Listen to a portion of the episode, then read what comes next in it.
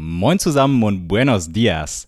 Dass ich die Interviews über Videotelefonie aufnehme, ist natürlich Gift für die Audioqualität, ermöglicht aber eben auch Gespräche um den halben Globus. Koch, Journalist und Entwicklungshelfer David Höhner saß in Quito in Ecuador und hat mir von den aktuellen Zuständen vor Ort berichtet, sowie über die Gründung, Finanzierung und die Projekte der Cuisine Sans Frontières einer wundervollen Organisation, die echte Entwicklungshilfe vor Ort leistet. Am Ende verrät uns Herr Höhner noch ein kleines ecuadorianisches Gericht, das jeder mit einfachsten Zutaten zu Hause zubereiten kann. Kocht es doch einfach einmal nach und alle, denen es schmeckt, können dann ja ein kleines Dankeschön oder auch mehr auf cuisinesansfrontiere.ch hinterlassen. Also, guten Appetit!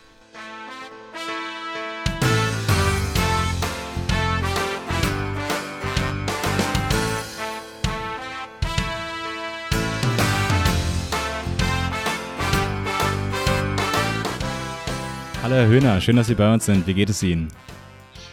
Ja, schön, dass Sie mich äh, anzoomen, also von weit weg über den ganzen Atlantik hinweg und überall durch, durch, um die halbe Welt herum. Ja, mir geht es eigentlich nicht schlecht. Persönlich geht es mir ganz gut, kann nicht klagen. So. Schön zu hören. Hat, ich, es freut mich sehr, dass wir es doch noch hinbekommen haben. Es war ja nicht ganz so einfach, dann noch einen Termin zu finden, aber schön, dass das so spontan geklappt hat. Äh, wir wollen ja heute über die entschuldigen Sie gleich die Aussprache, aber Cuisine sprechen. Äh, ich nenne es einfach mal CSF, da kann ich nicht viel falsch machen.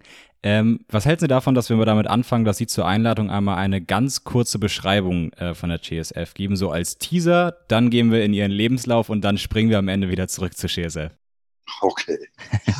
Also die Cuisine Sans Frontières ist eine Organisation, eine gemeinnütz ein gemeinnütziger Verein, gegründet in Zürich vor mittlerweile 17 Jahren und die äh, Idee dabei ist, dass die Gastronomie bzw. das Essen und Trinken jeden Menschen betrifft und das ist gerade in bestimmten Regionen, äh, wo äh, die Situation vielleicht nicht ganz so gut ist wie bei mir zu Hause in der Schweiz oder, oder an anderen Orten, dass dort äh, diese Gastronomie nicht mehr funktioniert. Und zwar, Gastronomie heißt ja nicht nur einfach, dass man isst und trinkt, da kommen wir vielleicht noch drauf, sondern das gemeinsame Essen und Trinken ist ja auch ein sozialer Event, ne? den wir bei uns in jeder Form äh, leben, sei es ein Geburtstag, sei es äh, das, äh, das Ausgehen mit Freunden und das Essen mit Freunden, sei es die Großmutter zum Abendessen einladen, etc. etc. Es, es begleitet uns eigentlich permanent. Und ganz viele von den Anlässen, die, die unser Leben bestimmen, sind damit verknüpft. Ne? Also keine Hochzeit ohne ein Bankett, also zumindest mal ein Hochzeitsmahl. Ne? Mhm. Und ich habe, ich habe Koch gelernt und habe dann später dann in verschiedenen anderen Berufen gearbeitet. Und unter anderem bin ich auch Journalist. Und dann war ich, was ich sonst nicht bin, plötzlich in der Situation, dass ich angefragt wurde, ob ich etwas machen würde über die Kokainbekämpfung in, Kolum in Kolumbien. Und bin dann nach Kolumbien gefahren, ins Putumayo, und habe mir das dort äh, anschauen dürfen können müssen und habe aber etwas, was mir am meisten aufgefallen ist, dass in so einer Low-Level-Bürgerkriegssituation ist ja nicht Syrien, ist, äh, also es ist auf einem anderen Niveau, die sozialen Kontakte unter den Leuten zusammengebrochen sind. Also man hat keine keinen Bezug mehr zu seinen Nachbarn, zu seinen Freunden, man sieht seine Familie nicht mehr, die Familie ist zerstritten, man ist und so weiter und so fort. Und es gibt auch die dazugehörigen Infrastrukturen nicht mehr. Also es gibt keine Feste, es gibt keine Bars, es gibt keine Restaurants, es gibt keine Märkte mehr und so weiter. Und dann habe ich gedacht, okay, was macht man denn da? Weil man sagt dann immer, wenn man von irgendwoher kommt, wo es nicht so gut ist, sagt man, ach, wie schlimm. Und ja, da müsste man noch etwas machen.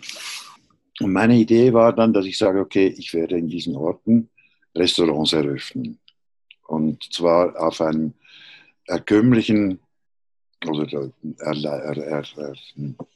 auf einem tiefen Preisniveau, dass die Leute Zugang haben dazu und werde versuchen, diese sozialen Treffpunkte, die mit der Gastronomie verknüpft sind, wieder aufzubauen an solchen Orten. Dann habe ich das äh, lange vor mir hergeschoben, so zwei, zwei Jahre.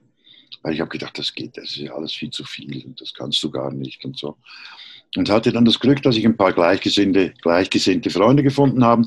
Dann haben wir diese Organisation gegründet und seither machen wir das. Also an verschiedensten Orten. Wir eröffnen Restaurants dort, wo keiner mehr ein Restaurant eröffnet. Mhm. Mit dieser Absicht dahinter. Und das ist natürlich kein Geschäft in dem Sinne, sondern das ist ein, eine humanitäre Dienstleistung, wenn man so will. Und dazu braucht es Geld und deswegen haben wir diesen Verein gegründet, der gemeinnützig ist und deswegen können wir auch Gelder akquirieren. Ich gebe ein Beispiel. Wir haben im ersten Jahr ein Jahresbudget von 12.000 äh, Euro gehabt. Wir haben heute ein Jahresbudget von fast einer Million Euro. Und das Ganze ist weiter am Wachsen und es hat sich eigentlich gezeigt, dass es eine gute Idee war, das zu tun. Also das ist wirklich natürlich im kleinsten Maße, das ist jetzt nicht weltverändernd, aber es ist in einem kleinen Maße verändert es die Gesellschaft, wenn diese Gastronomie wieder anfängt zu funktionieren. Es muss ja auch nicht immer gleich die ganze Welt verändern, reicht ja, wenn es das Leben einiger verändert. Klimawandel, sage ich da. Stimmt, das hatten wir ja gerade. Ja, vielen Dank für diesen kurzen Einblick. Ähm, aber Sie haben es selbst schon gesagt, Sie, äh, Sie haben ja äh, vorher ein anderes Leben hinter sich gehabt. Koch, Caterer, Journalist. Wie wird man als gelernter Koch Journalist? Ja, ich bin äh, in einem gutbürgerlichen Haus groß geworden. Mein Vater war Pfarrer und wir haben, sind also mit diesen, mit Geschichten und mit Lesen und Schreiben und also man hat, äh, man hat sehr viel Wert gelegt bei, bei uns zu Hause darauf, dass man auch sich bildet und Bücher liest und macht. Und das hat mir immer sehr viel Spaß gemacht. Auch äh, diese Kunstform des Schreibens, also die, die, die, die Literatur als solches, hat mir immer viel Freude gemacht und ich habe immer ein bisschen davon geträumt, ach, das wäre doch auch mal was für mich, ne, das, wenn ich dann groß bin. Es ist jetzt alles nicht so einfach, also, aber das Schreiben hat mich, hat mich immer begleitet. Ich hatte also auch schon als Koch damals, habe ich kleine Artikel geschrieben über, äh, für eine Lokalzeitung und dann der Journalismus hat mich eigentlich immer sehr sehr angezogen, weil ich dachte, die Kommentare und die, die, das, was man damit machen kann, das, man kann damit auch etwas über die Welt erzählen, wie man sie selber sieht. Später habe ich dann aber mich mehr dem Theater zugewendet. Also ich habe dann 15 Jahre auf dem Beruf gearbeitet, habe ein, zwei eigene Restaurants gehabt, also eigene mit Freunden zusammen, so kollektive habe dann später eine Ausbildung gemacht zum Tänzer. Ich habe sehr, sehr gerne getanzt und bin dann nach äh, Buenos Aires gefahren, 1980, um dort Tango zu lernen. Da war, ich einer der, da war der Tango noch nicht so äh, weit verbreitet, wie er heute ist. Kam dann zurück und habe dann ein Theaterstück geschrieben nach äh, Jorge Luis Borges, der Mann von der rosa-roten Ecke.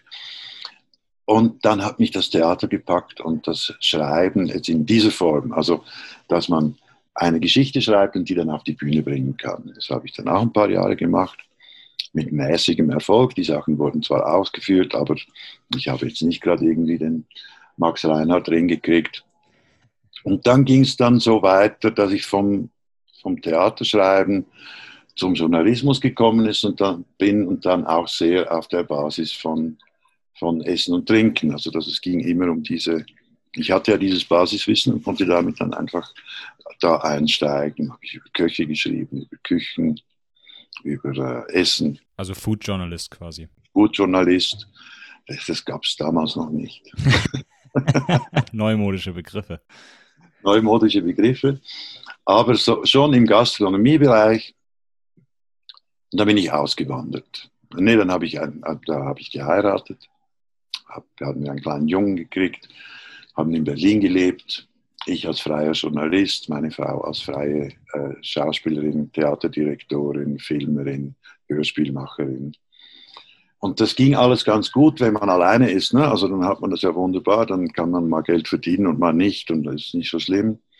Aber wie dann der Junge da war, dann hat das alles sich ein bisschen, äh, musste das alles ein bisschen auf seriösere Beine gestellt werden quasi. Mhm. Es musste regelmäßig was reinkommt.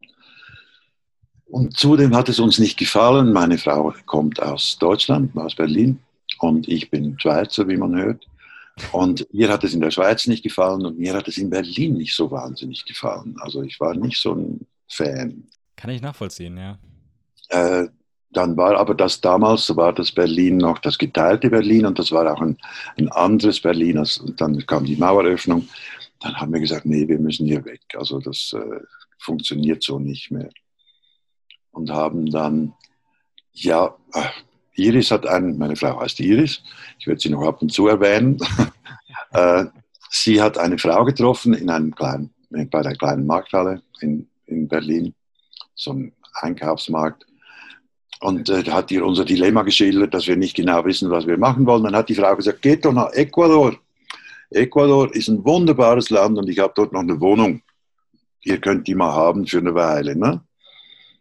Und dann sind wir nach Ecuador gefahren nicht jetzt unbedingt mit der Absicht zu bleiben, aber uns das mal anzuschauen. Ja, und jetzt bin ich seit 1994, habe ich meinen Wohnsitz in Ecuador. Ja, wenn es einem da vor Ort gefällt, bleibt man doch länger, als man eigentlich plant. Aber als äh, äh, passionierter Tango-Tänzer war Ihr Spanisch ja wahrscheinlich schon ganz gut, als Sie ankamen. Oh. Más o menos. Aber es war schon ein Spanisch, es war schon ein, quasi ein, ein, ein bisschen ein Basiswortschatz war vorhanden. Aber das lernt sich ja, also das ist ja nicht so tragisch. Hm. Wie sind denn die Umstände in Ecuador? Seit, Sie haben jetzt ja eine relativ lange Zeit. Als Journalist haben Sie ja und auch als, als ich nenne es mal Aktivist, sind Sie ja äh, mit offenem Auge in der Welt unterwegs. Sie haben jetzt 26 Jahre Ecuador erlebt. Wie würden Sie sagen, äh, in welche Richtung tendiert es? Wird es besser, wird es schlechter? Ja, das hört ja niemand von der ecuadorianischen Botschaft. Es geht, einfach, geht richtig den Bach runter. So.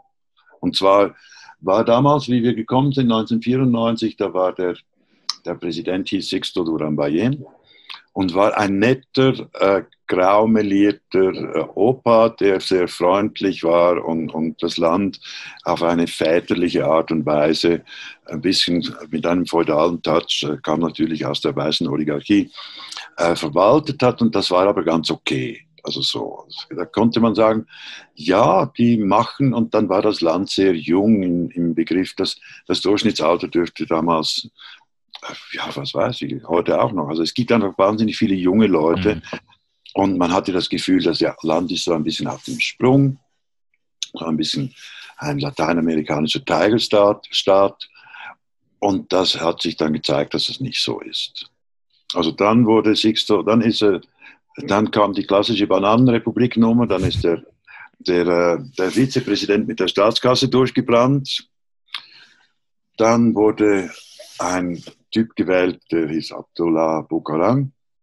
Es gibt hier sehr viele libanesische Einwanderer. Mhm. Und der hat den im Volk den Spitznamen El Loco, der Verrückte, getragen. War er auch, ne? also er, er, war wirklich, er wurde dann auch nach anderthalb Jahren mit Schimpf und Schande aus dem Amt gejagt wegen in, Unfähigkeit. In welcher Hinsicht war er verrückt?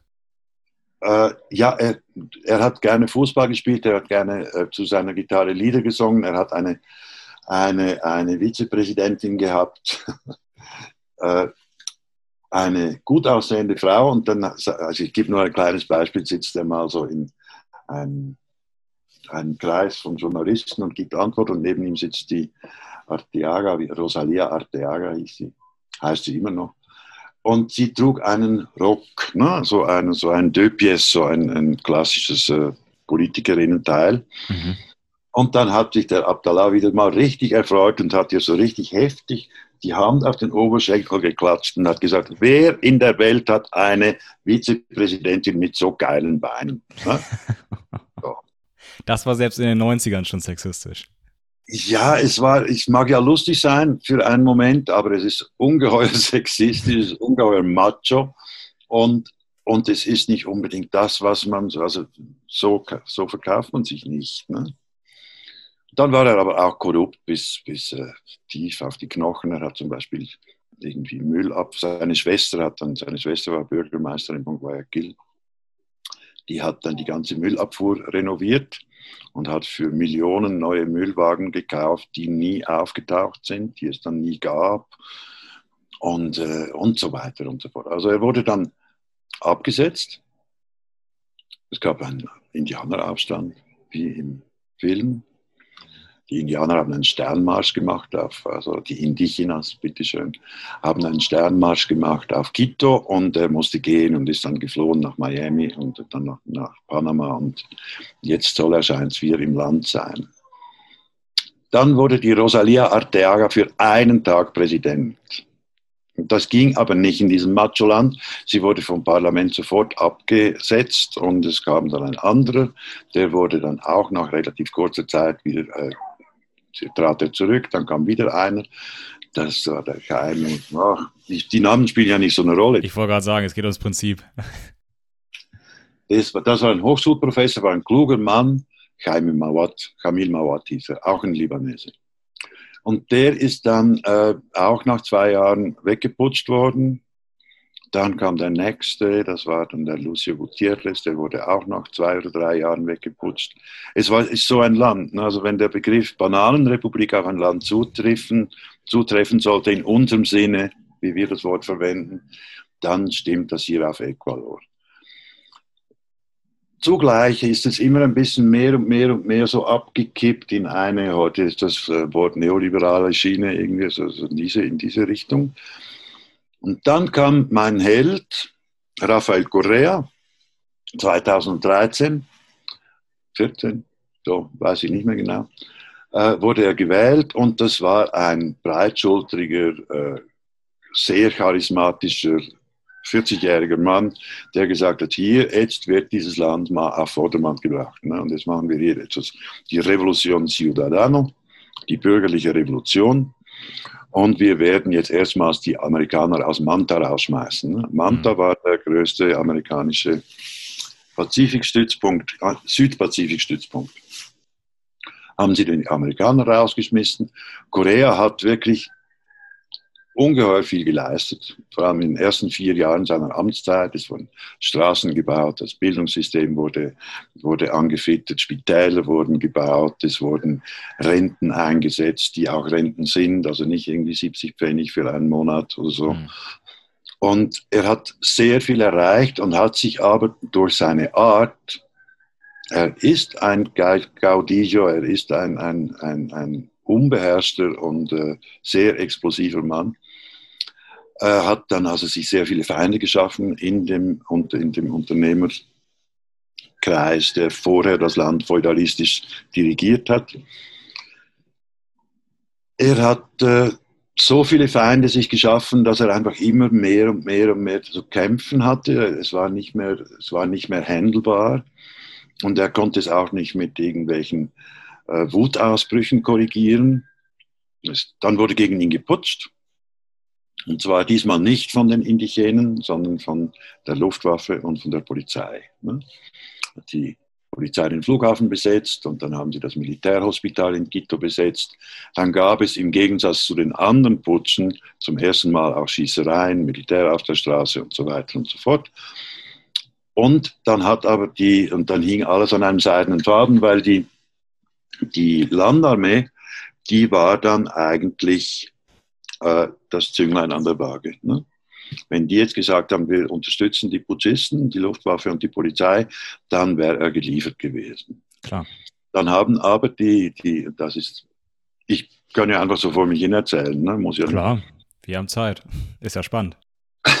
die ecuadorianische Landarmee, also das Ejército, ist in ihrer Spitze sind das äh, äh, Offiziere, die in der Sowjetunion ausgebildet wurden. Weil die ecuadorianische, der ecuadorianische Staat gehört zu den Blockfreien. Und damals, noch vor dem Fall der Mauer und so weiter und so fort, hat sich ja die Sowjetunion sehr um die Blockfreien bemüht. Man hat also ecuadorianischen Offizieren, äh, hat man militärische Ausbildung, äh, hat sie eingeladen, quasi stipendiert. Man hat auch sehr viele andere Techniker wurden in der Sowjetunion ausgebildet, in der Universidad de los, äh, de los Pueblos in, in Moskau. Also Architekten, äh, Ingenieure und so weiter und die Militärs eben auch. Mhm. Und die Militärs kamen dann zurück mit diesem quasi Volksarmeebild im Kopf. Ne?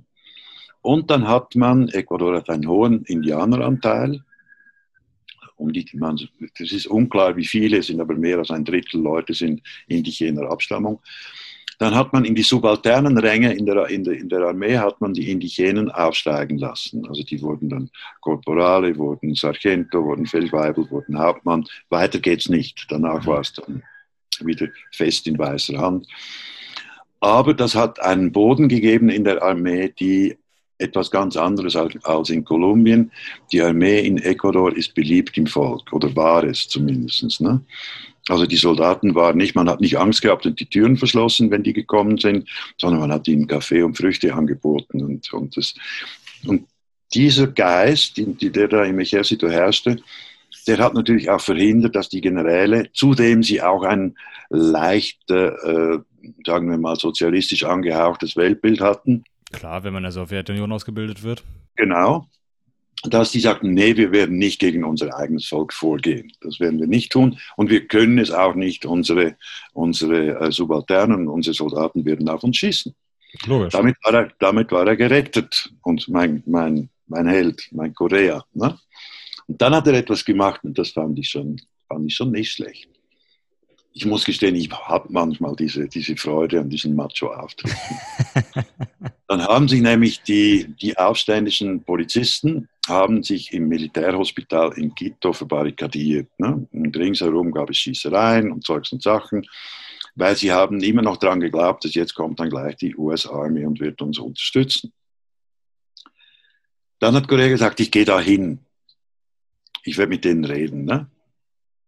Und alle haben gesagt, nee, du spinnst, das darfst du nicht machen, die bringen dich um. Und er war gerade operiert worden, weil er hat sich irgendwie sein, ich weiß es nicht, mit dem Knöchel irgendwie gebrochen oder so. Und humpelte dann also, und dann ist, muss man sich das so vorstellen, das Militärhospital liegt an einer sehr stark befahrenen Stadtstraße und über diese Stadtstraße gibt es einen Fußgänger über so eine Passarelle. Ne? Mhm. Und über diese Passarelle kommt man zum Haupteingang und dann geht es rein und dann äh, ist, gibt es dort eine große Aula, ne, wo, wo, die, also für, die auch für Ausbildungszwecke und so. Und da drin saßen sie alle. Ne? Und er hat gesagt, er geht da rein. Dann ist er über diese Passarelle gegangen, dann wurde er so niedergeschlagen von irgendwelchen äh, Bösewichten, weil er konnte ja nur humpeln. Ne? Ist ja gemein, humpelnden Mann zu schlagen. Ne? Ziemlich unfair, ja. Und alle haben, und, und, die, die ihn begleitet haben, haben gesagt, das geht nicht, du musst hier weg, sie bringen dich um, sie bringen dich um. Und er ist reingegangen trotzdem und dann auch die Leibwächter zurückgestoßen, es gibt da irgendwelche Geschichten drüber. Und dann hat er sich in die Aula gestellt, in, vor alle Polizisten, die da unten grummelnd saßen und hat gesagt, okay Leute, wenn ihr mich umbringen wollt, könnt ihr mich jetzt umbringen. Ne? Und hat so, so in einer pathetischen Geste hat er sich das Hemd aufgerissen. So, schieß doch, schieß doch. Ah, das fand ich schon nicht schlecht. Muss man schon Mut haben. Ne? Definitiv. Und natürlich, äh, alle Koreistas im ganzen Land haben geschrieben, unser Held. Mhm. Und er war dann noch vier Jahre dran. Mhm. Und in den zweiten vier Jahren ist es dann wiederum weggekippt, weil er hat sich dann wahnsinnig verschuldet, hat die Auslandsschulden nicht mehr bezahlt, hat beim Iran und bei den Chinesen viel Geld aufgenommen. Und alle haben gesagt, ja, er treibt uns in den Abgrund jetzt, gerade die Unternehmer und, und die Ausländer, die wir hier waren, hatten gesagt, jetzt kommt der Staatsbankrott. Er wurde nicht weggeputzt, er hat seine Geschichte fertig gemacht. Dann wurde sein Vizepräsident gewählt, Lenin Moreno, und Lenin Moreno ist ein Verräter. Lenin Moreno hat dann, nachdem er kaum war er an der Macht, hat er eine totale Kehrtwendung gemacht, ist nach in die Vereinigten Staaten gefahren, hat dort die Verträge wieder neu erneuert, die ganzen Verträge mit den amerikanischen großen Ölfirmen und so weiter und so fort und ist ein in der Wolle gefärbter Neoliberaler, der im Moment hier alles gegen die Wand fährt. Also genau das Gegenteil von dem, was vorher war, Zuwendung China, Iran, beziehungsweise möglichst neutral, jetzt wieder zurück zur US Army, die wir eben hatten. Und wir sind jetzt im Jahr 2017 quasi, ne? Wo Moreno gewählt wir wurde. Wir sind jetzt heute. Also 2017 kam er, ne, 2018 kam Lenin Moreno an die Macht. Mhm. Und der ist jetzt noch dran. Also so, der ist, ne, 17. Sie haben recht. 17, genau. Und, und, in, in, und wie, wie, wie, hat sich das seitdem entwickelt? Also dann stand, äh, statt der US Army kam ja der, der IWF mit Treibstoffsubventionsregeln. Nein, und da, das kam, also der IWF kam mit, mit und äh, Lenin Moreno hat in zwei Jahren mehr Geld aufgenommen äh, als, als jemals als Korea in seinen ganzen acht Jahren mhm. und hat äh, das, die, ganze, die ganzen alten Seilschaften der Oligarchie wieder, wieder äh, in, in, in, die, in die Machtpositionen gesetzt, also wo sie sind. Äh, das Ganze stagniert, also nicht, nicht, für die, nicht für die multinationalen Konzerne, die haben Ecuador wieder als wunderbares Spielfeld. Aber es geht den Leuten schlechter. Die ganzen Neu Neuerungen von Korea, also die Spitäler, die Straßen und so weiter und so fort, äh, funktionieren auf, ja, zu 30 Prozent. Die Straßen gehen wieder kaputt.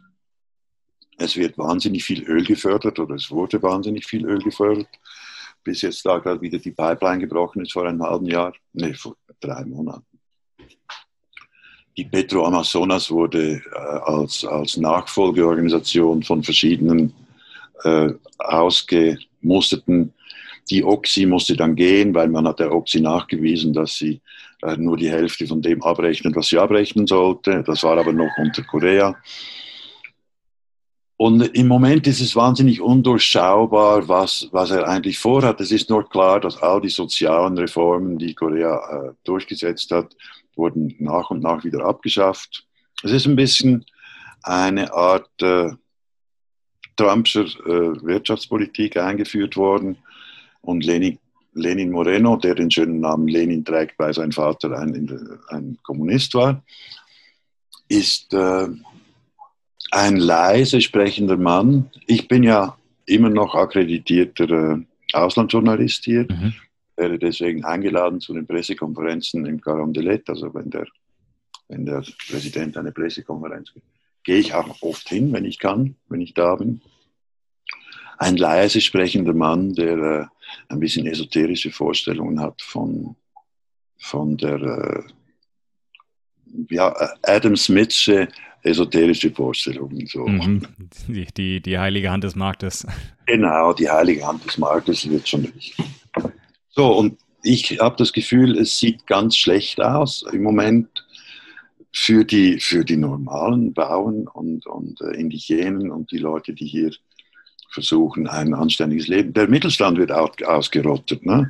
und der ist gerade unter Korea sehr gewachsen. Das heißt, es geht wieder in die Richtung äh, starke Oligarchie mit einigen äh, sehr Vermögenden an der Spitze und dann die, die Mittelstand, die wegbröckelt und dann wieder ganz viel unten im Ende der Pyramide. Genau, genau.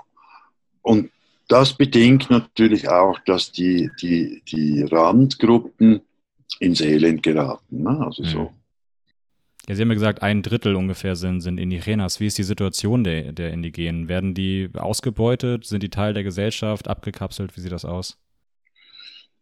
Das ist nicht mehr so einfach, wie es früher war. Und das ist natürlich so, weil die ganzen internationalen äh, Verbindungen der Indigenen besser spielen, dank Internet, dank, dank all diesen äh, Verbindungen, die man hat. Also man kann es nicht einfach mehr, wie das noch vor 20 Jahren der Fall war, einfach eine indigene Gruppe isolieren und dann können sie selber weiterschauen, sondern die können sich zur Wehr setzen. Und äh, die haben im November gab es ja Unruhen, im letzten November gab es ziemlich heftige Unruhen hier gegen Lenin Moreno, wo viel, äh, also wo auch ganz gegen ecuadorianische Gewohnheiten, wir sind nicht in Kolumbien, die Armee aufgefahren ist. Äh, und da haben sich die Indigenen, also die Konaye, das ist die Konföderation der, der indigenen Völker, sind ja über 20 oder 30 verschiedene Gruppierungen, die haben sich wahnsinnig gut ge, ge, äh, gemetzelt, sagen wir in, in der Schweiz. Ne? Und es gab einen jungen Ökonomie, Ökonomista, einen Ökonom, Ökonom, Ökonomen, Isaiah heißt er, der ist jetzt auch als Präsidentschaftskandidat aufgestellt. So. Und wenn die kommen, dann kann man sagen, okay, die Konaye ist eine doch starke Kraft im Land. Also auch Korea hat, ist, hat mit, mit der Konaye paktiert.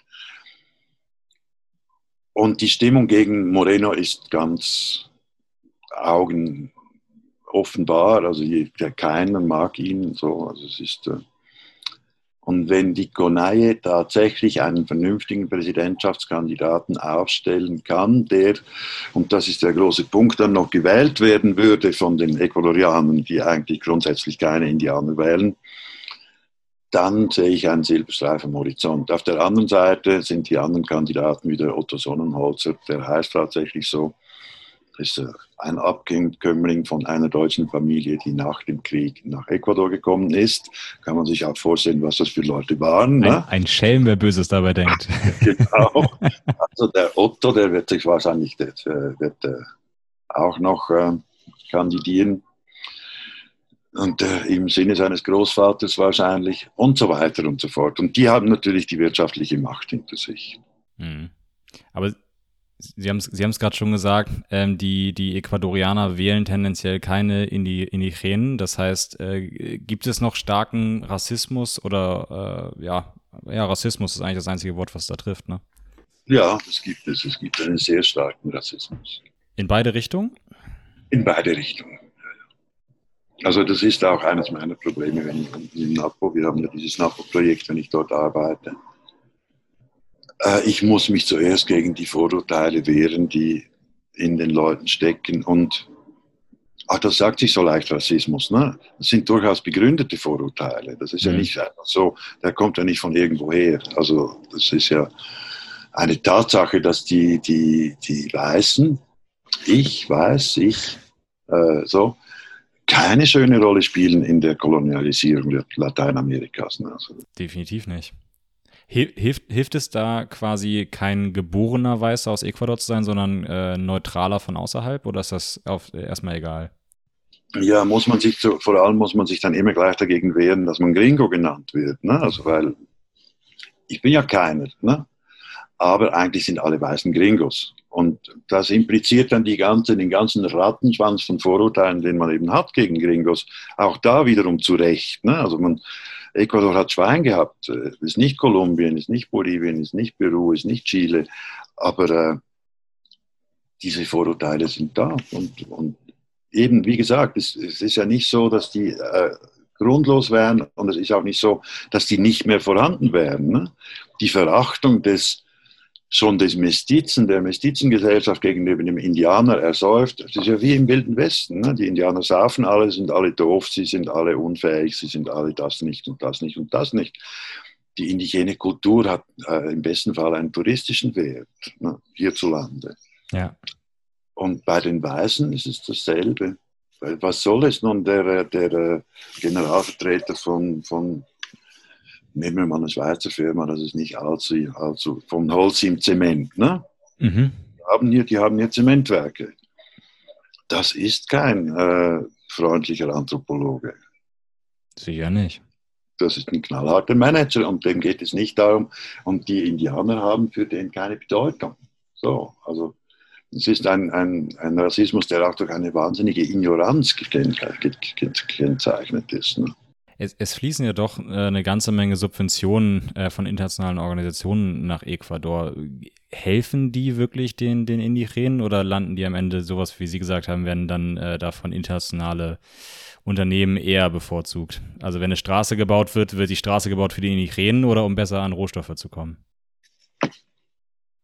Die Frage ist ja schon ein bisschen fast rhetorisch, ne? Meine, wenn, wenn eine Straße gebaut wird in, ins obere Amazonasgebiet, so wird sie nicht gebaut, damit die Indigenen ihre, ihre Kochbananen nach Quito bringen können. Das wird zwar gerne gesagt, da helfen wir den indigenen Bauern, dass sie ihre Produkte auf den Markt bringen können. Die wird gebaut, dass sie ihr schweres Gerät runter transportieren können für die Öl, in die Ölfelder.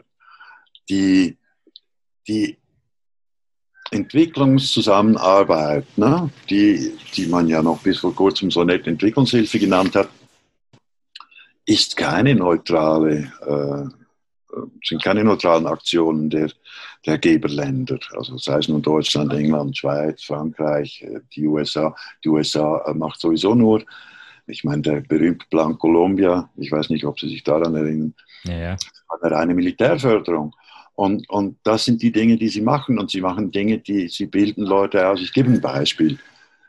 Es gibt eine Pflanze im Dschungel, die heißt Guayusa. Das ist so ein, ein Blatt, das man von einem Baum zupft. Und daraus machen sie sich einen Tee. Hm. Diesen Tee trinken sie morgens um vier, bevor sie die, auf die Felder gehen und erzählen sich ihre Träume. Also das ist so eine sehr kulturelle Angelegenheit, also das Guayusa ist. Und das Guayusa ist sehr koffeinhaltig und es ist klar, wenn man das morgens um vier trinkt, ist man fit und geht man raus. Was unser Kaffee ist. Jetzt haben die Leute entdeckt, dass dieses Guayusa, das könnte man ja, das wird aber eigentlich nur von wild wachsenden Bäumen abgerissen. Da braucht man ja nicht viel. Ne? Klar. Hat man also versucht, eine, eine äh, Linie zu fahren, dass man bestimmte äh, Guayusa-Produzenten fördert, indem man Plantagen macht mit, dem, mit der Guayusa. Und dann sind wir schon drin im Zirkus. Dadurch nimmt man die Arbeitskraft aus dem Dorf raus, steckt in die Plantage. Das Guayusa wird äh, professionell entre comillas, äh, gezüchtet und geerntet und dann hat man aber keinen Absatzmarkt dafür. Also muss dieser Absatzmarkt geschaffen werden. Das ist aber dann nicht mehr, das interessiert dann viele Entwicklungsdienste nicht mehr. Sie haben ja den Indigenen, dieser indigenen Gruppe jetzt eine Einkommensquelle äh, verschafft, mit der sie sich einen Zugang zum internationalen Markt aufbauen können. Das können sie aber nicht. Also man müsste dann ein bisschen weitergehen. Man müsste dann tatsächlich eben sagen, okay, die Gesellschaft äh, für internationale Zusammenarbeit kauft den ganzen Guayusa-Zirkus auf und vermarktet den in Deutschland. Dann haben sie es getan. Ne? So, dann ist es tatsächlich eine Einkommensquelle. Aber das tun sie nicht, sondern sie finden, ja, die sollen sich jetzt selber ans Internet setzen. Sie hätten ja jetzt schon die Plantage hingekriegt. Dass sie im gleichen Streich ne, die kulturelle Identität des, des Dorfes zunichte machen, weil das Guayusa in dem täglichen Ablauf eine ganz bestimmte Funktion hat, das ist ihnen wurscht. So. Hm. Und ich, also das ist ein bisschen das, was ich sehe in der Entwicklungszusammenarbeit, dass wahnsinnig viele Projekte, vor allem von den großen Diensten, diesen Hintergrund haben. Also, und auch gar nicht wirklich wollen, dass die da aus dem Strumpf rauskommen. Weil sie dienen uns mehr, wenn sie als Hilfsarbeiter auf den Ölfeldern arbeiten. Klar, günstiger, äh, günstiger Arbeitnehmer. Sie haben es ja schon angesprochen, ich glaube, das haben die meisten dank Corona leider nicht mitbekommen, aber im April gab es ja diese Ölkatastrophe am, am San Rafael Wasserfall, äh, wo 2,5 Millionen Liter Öl äh, ausgetreten sind. Äh, kam bei mir, tatsächlich habe ich durch Zufall nur gesehen in meinem Newsfeed, weil da ja nur Corona-Nachrichten waren. Äh, wie, wie, wie schlimm war das Ganze? Ich habe gelesen, mehrere Flüsse wurden komplett verseucht. Also der Napo, der Napo wurde komplett verseucht. Und man konnte nicht mehr fischen. Napo ist ein wunderbarer Fluss eigentlich. Hm, die Lebensader für viele Völker wahrscheinlich. Die Lebensader von, von, ganz vielen, von ganz vielen ethnischen Gruppen, die da sind. Und dort sind ja auch die Ölfelder. Der wurde schon mal kaputt gemacht durch die Ölindustrie. Da ist ganz viel Ungeschick passiert. Dann wurde er kaputt gemacht durch die Gold. Es gibt Gold am Napo und Gold wäscht man ja mit Quecksilber aus und dann ist das Quecksilber nachher auch im Napo. Aber es hat immer noch einigermaßen funktioniert. Vor allem die ganz vielen kleinen Nebenflüsse des Napo, die waren alle, äh, die sind auch noch, immer noch sauber. Also wenn man von oben im Amazonas redet, redet man schon noch von einer relativ intakten äh, Natur. So im Yasuni, aber auch außerhalb des Nationalparks ist es eigentlich noch, soweit ich das beurteilen kann, in Ordnung. Durch, die, durch den Pipelinebruch beim, äh, beim, bei der Cascada von San Rafael ist das Öl in den Rio Coca geflossen und der Rio Coca ist in den Napo geflossen. Das hat dann eben den Fluss, es hat vor allem nachhaltig die, die Fischpopulation zerstört diesmal. Ne? Am Napo wird viel gefischt, der Fisch gehört zu der Lebensgrundlage der Leute. Und äh, man hat früher auf dem Markt äh, Wälse von Kindsgröße, also jederzeit kaufen können. Ne? Also, und jetzt war ich, komme ich ja gerade wieder und war am letzten Sonntag auch auf dem Markt, weil ich ein Stück Wels kaufen wollte. Gibt keinen mehr, gibt keine Fische mehr aus dem Napf. Hm. Also, das kann ich ganz direkt, halt die Klappe, kann ich ganz direkt, kann ich ganz direkt beurteilen. Also das war ein direkter Einfluss. Ja. Das Und Trinkwasser, das sie eben auch aus dem Napo beziehen, ist dann auch gleich verseucht. Dann kam noch Corona dazu und dann hatten wir den Salat, da fehlte noch ein Erdbeben. Ja, fehlt noch was on top. Aber Corona ist eigentlich schon, schon schlimm genug. Das äh, hat man jetzt auch Ecuador nicht er, äh, als erstes auf der, auf der Liste, wenn man über Corona nachdenkt. Aber auch da gab es jetzt ja ähm, äh, relativ harte Maßnahmen in dem Bereich. Wie sieht es damit aus gerade? Also Ecuador gehört zu den restriktivsten Ländern äh, im, im ganzen Corona-Bereich. Wir haben, glaube ich, im Moment um die 100.000 Fälle und etwas um die 30.000 Tote. So. Äh, nee, das stimmt nicht. 100.000 Fälle, 3.000 Tote. Irgendwie so. Mhm. Also ich, ich gucke es mir nicht mehr an, weil ich habe das Gefühl, ich kann diese Zahlen, äh, die kommen aus irgendwoher, wo ich nicht weiß, genau, also, ja. Aber wir haben äh, einen ganz strengen Lockdown gehabt über mehrere Monate, über drei oder vier Monate. Es ist jetzt überall Maskenpflicht, also wenn ich vor das Haus trete, dann muss ich die Maske aufsetzen. Ich darf nur an drei Tagen mit dem Auto fahren. Also ich habe jetzt einen, Gott sei Dank, einen Salvo-Konduktor, das heißt, ich habe jetzt eine Fahrerlaubnis wegen der Stiftung. Kann ich also jetzt äh, rumfahren, wie es mir passt, wenn ich will. Dann äh, ist die Angst wahnsinnig groß. Also was passiert ist, ist vor allem, dass die Medien eine ungeheure äh, äh Power entwickelt haben, den Leuten Angst einzujagen. Es gab nicht dieses relativ ausgewogene Berichterstatten, wie wir es in unseren Medien hatten, sondern es war ganz klar, äh, wir stehen am Rande des Abgrunds und äh, wir werden alle krank werden und wird, in Guayaquil liegen die Leichen auf der Straße herum. Ja, natürlich lagen die Leichen auf der Straße herum, aber das war deswegen, weil sämtliche zivilen Bestattungsunternehmen und, und Spitäler und so weiter nicht mehr funktioniert haben. Was machst du denn, wenn der Opa stirbt? Du kannst ihn nicht drei Wochen bei dir zu Hause unter das Bett legen. Ja. Also, äh, also rufst du zehnmal an bei der Stadt oder bei den Bestattungsunternehmen. Da kommt aber keiner. Ne? Also denkst du, um Himmels Willen, ja, also ich werde ihn mal in Frischhaltefolie wickeln und auf die Straße legen. Irgendjemand wird ihn schon mitnehmen. Ne? Und das sind dann die Bilder, die auch um die Welt gegangen sind. Ja. Das waren aber nicht die Corona-Toten, sondern das waren eigentlich, das ist meine Meinung, Leute widersprechen mir da heftigst, aber das waren einfach in einer Millionenstadt, da sterben Leute täglich und gerade in den, in den Vierteln, wo, in den marginalen Vierteln, wo die Leute kein Geld haben, was sollen sie denn tun? Also und dann hat dann die Armee die Leichen eingesammelt. Dann war es dann so, dass diese Bilder waren von Armeelastwagen, wo Leichen sich drin stapeln. Ja klar, Horrorbilder. Also ich finde es auch nicht, absolut nicht lustig. Aber das wurde dann äh, groß aufgezeigt, in den, auch in der Presse.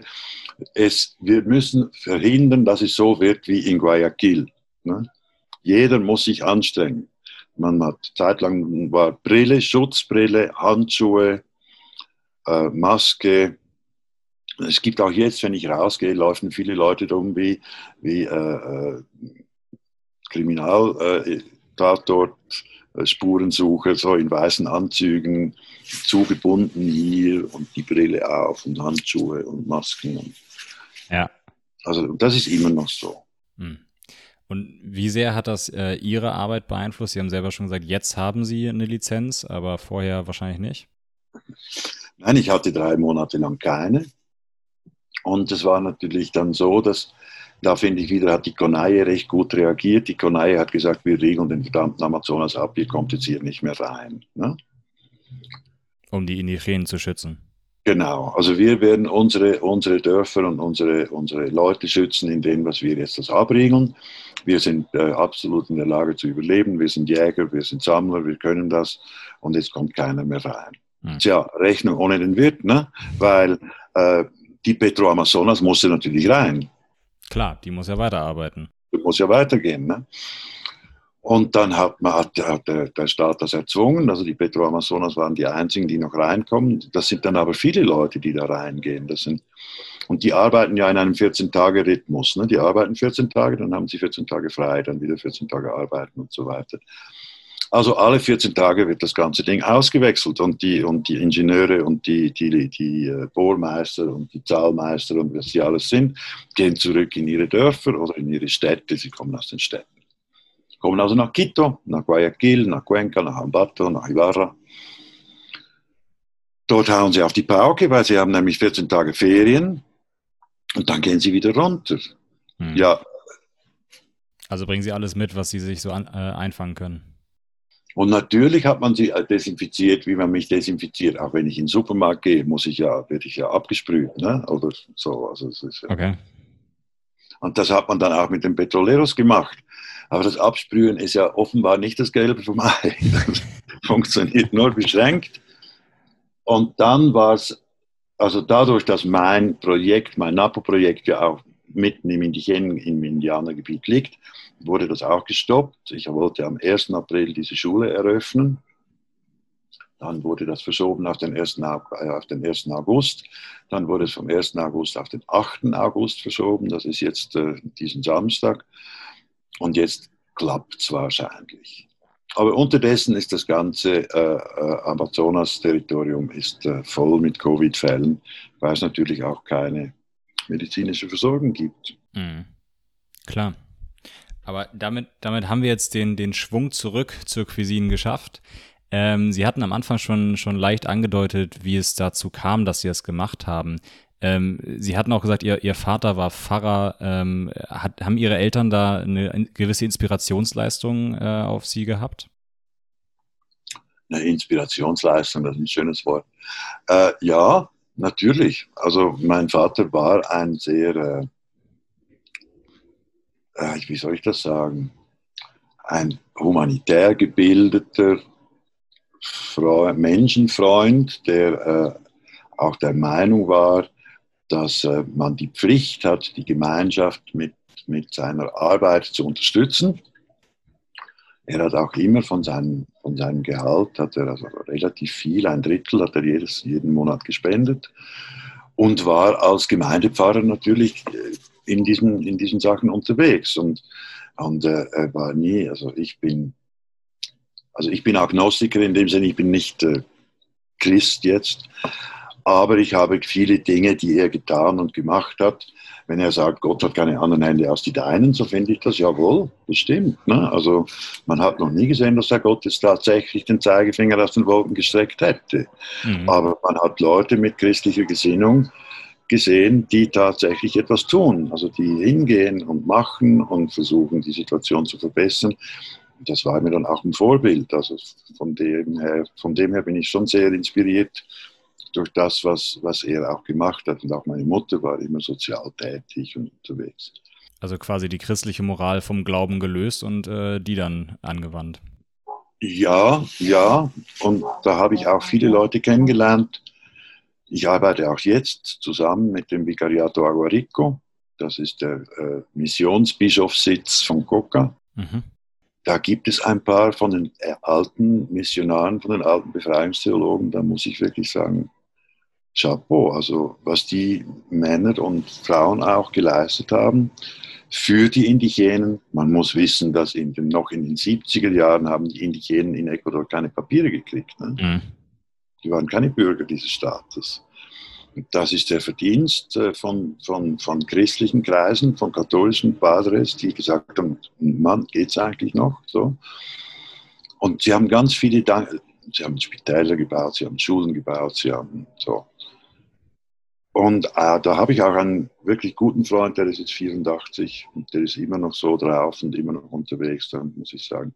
Ich finde, was Sie jetzt gerade gesagt haben, die christliche Moral herausgelöst aus dem, aus dem kirchlichen Machtzirkus, die ist schon okay. Ja, ohne, ohne das ganze Brimborium drumherum. Ich habe äh, äh, vor ein paar Folgen mit dem Religionswissenschaftler Hartmut Zinser gesprochen und der hat auch gesagt, die besten Entwicklungshelfer, die er erlebt hat, äh, waren katholische Missionare. Äh, einfach deswegen, weil sie nicht ein paar Monate oder Jahre vor Ort waren, sondern Jahrzehnte. Genau. Und weil sie nicht, äh, weil sie tatsächlich dieses Nächstenliebe-Prinzip mit sich herumtragen. Ne? Hm. Und dann noch die, der, der Padre José Miguel, mit dem ich da, wo ich eben sage, ist mein Freund, der 84-Jährige, der ist Kapuziner. Der hat auch noch ein Armutsgelübde abgelegt. Ne? Hm. Der ist jetzt 84 und wohnt in einem Zimmerchen, das ist äh, Gefängniszellen groß, hat ein Bett drin, hat einen Computer drin, hat ein Büchergestell drin. Das war's. Ne? Mehr braucht er nicht. Und mehr hat er nie gebraucht. Und hat sich die Mühe genommen, die Sprache zu lernen von den Leuten. Hat, und ist, wie gesagt, 40 Jahre dort. Nee, länger, 60. Ja. 60, aber ewig so, ne? Ja, und da geht es dann nicht um Selbstverwirklichung, sondern da geht es dann wirklich darum, den, den Leuten zu, fortzuhelfen. Welch, welche Erfahrungen haben Sie, wenn wir jetzt mal die, äh, die Missionen außen vor lassen, welche Erfahrungen haben Sie sonst mit NGOs gemacht, mit anderen? Ah, das geht von ganz schlimm bis super. Ne? Also es gibt, es gibt NGOs, die sind reiner Selbstzweck. Die sind, äh, es gab hier eine Blindenstiftung in der Nähe, wo ich jetzt wohne. Die haben sich ein wunderbares Haus gebaut mit Zimmern und Swimmingpool und Zeugs und Sachen. Nur war da nie ein Blinder, ne? also war keiner.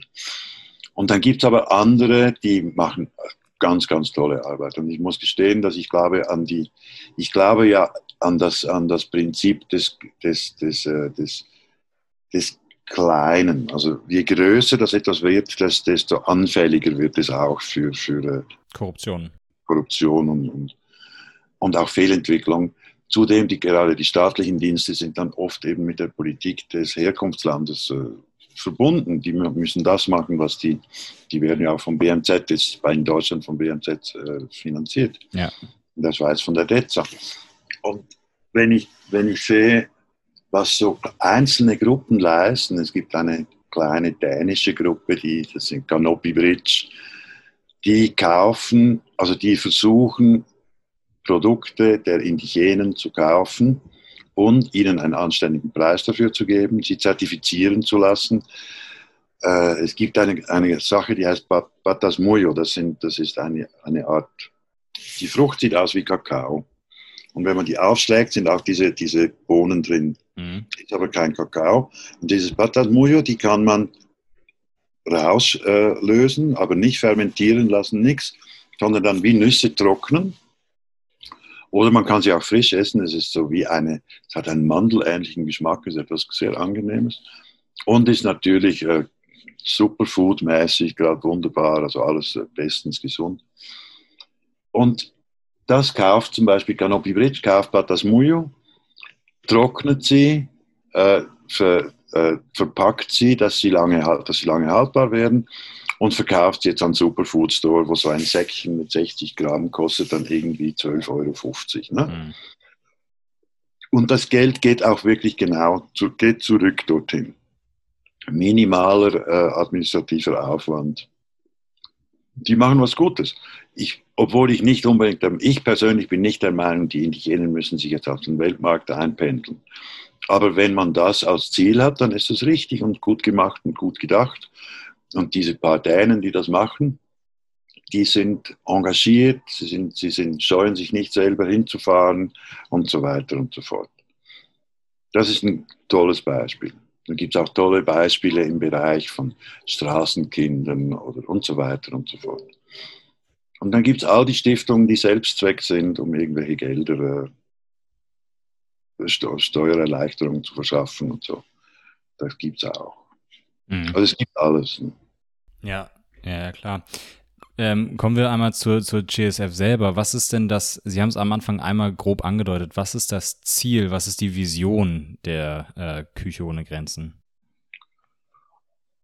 Tja, ich würde es mal Gemeinschaftsförderung nennen. Ne? Also wenn man, wenn man es hinkriegt, dass an einem Ort, wo die Umstände schwierig sind, dass die Leute sich miteinander verbinden, um ihre eigenen Probleme zu lösen, dann haben wir das Ziel erreicht.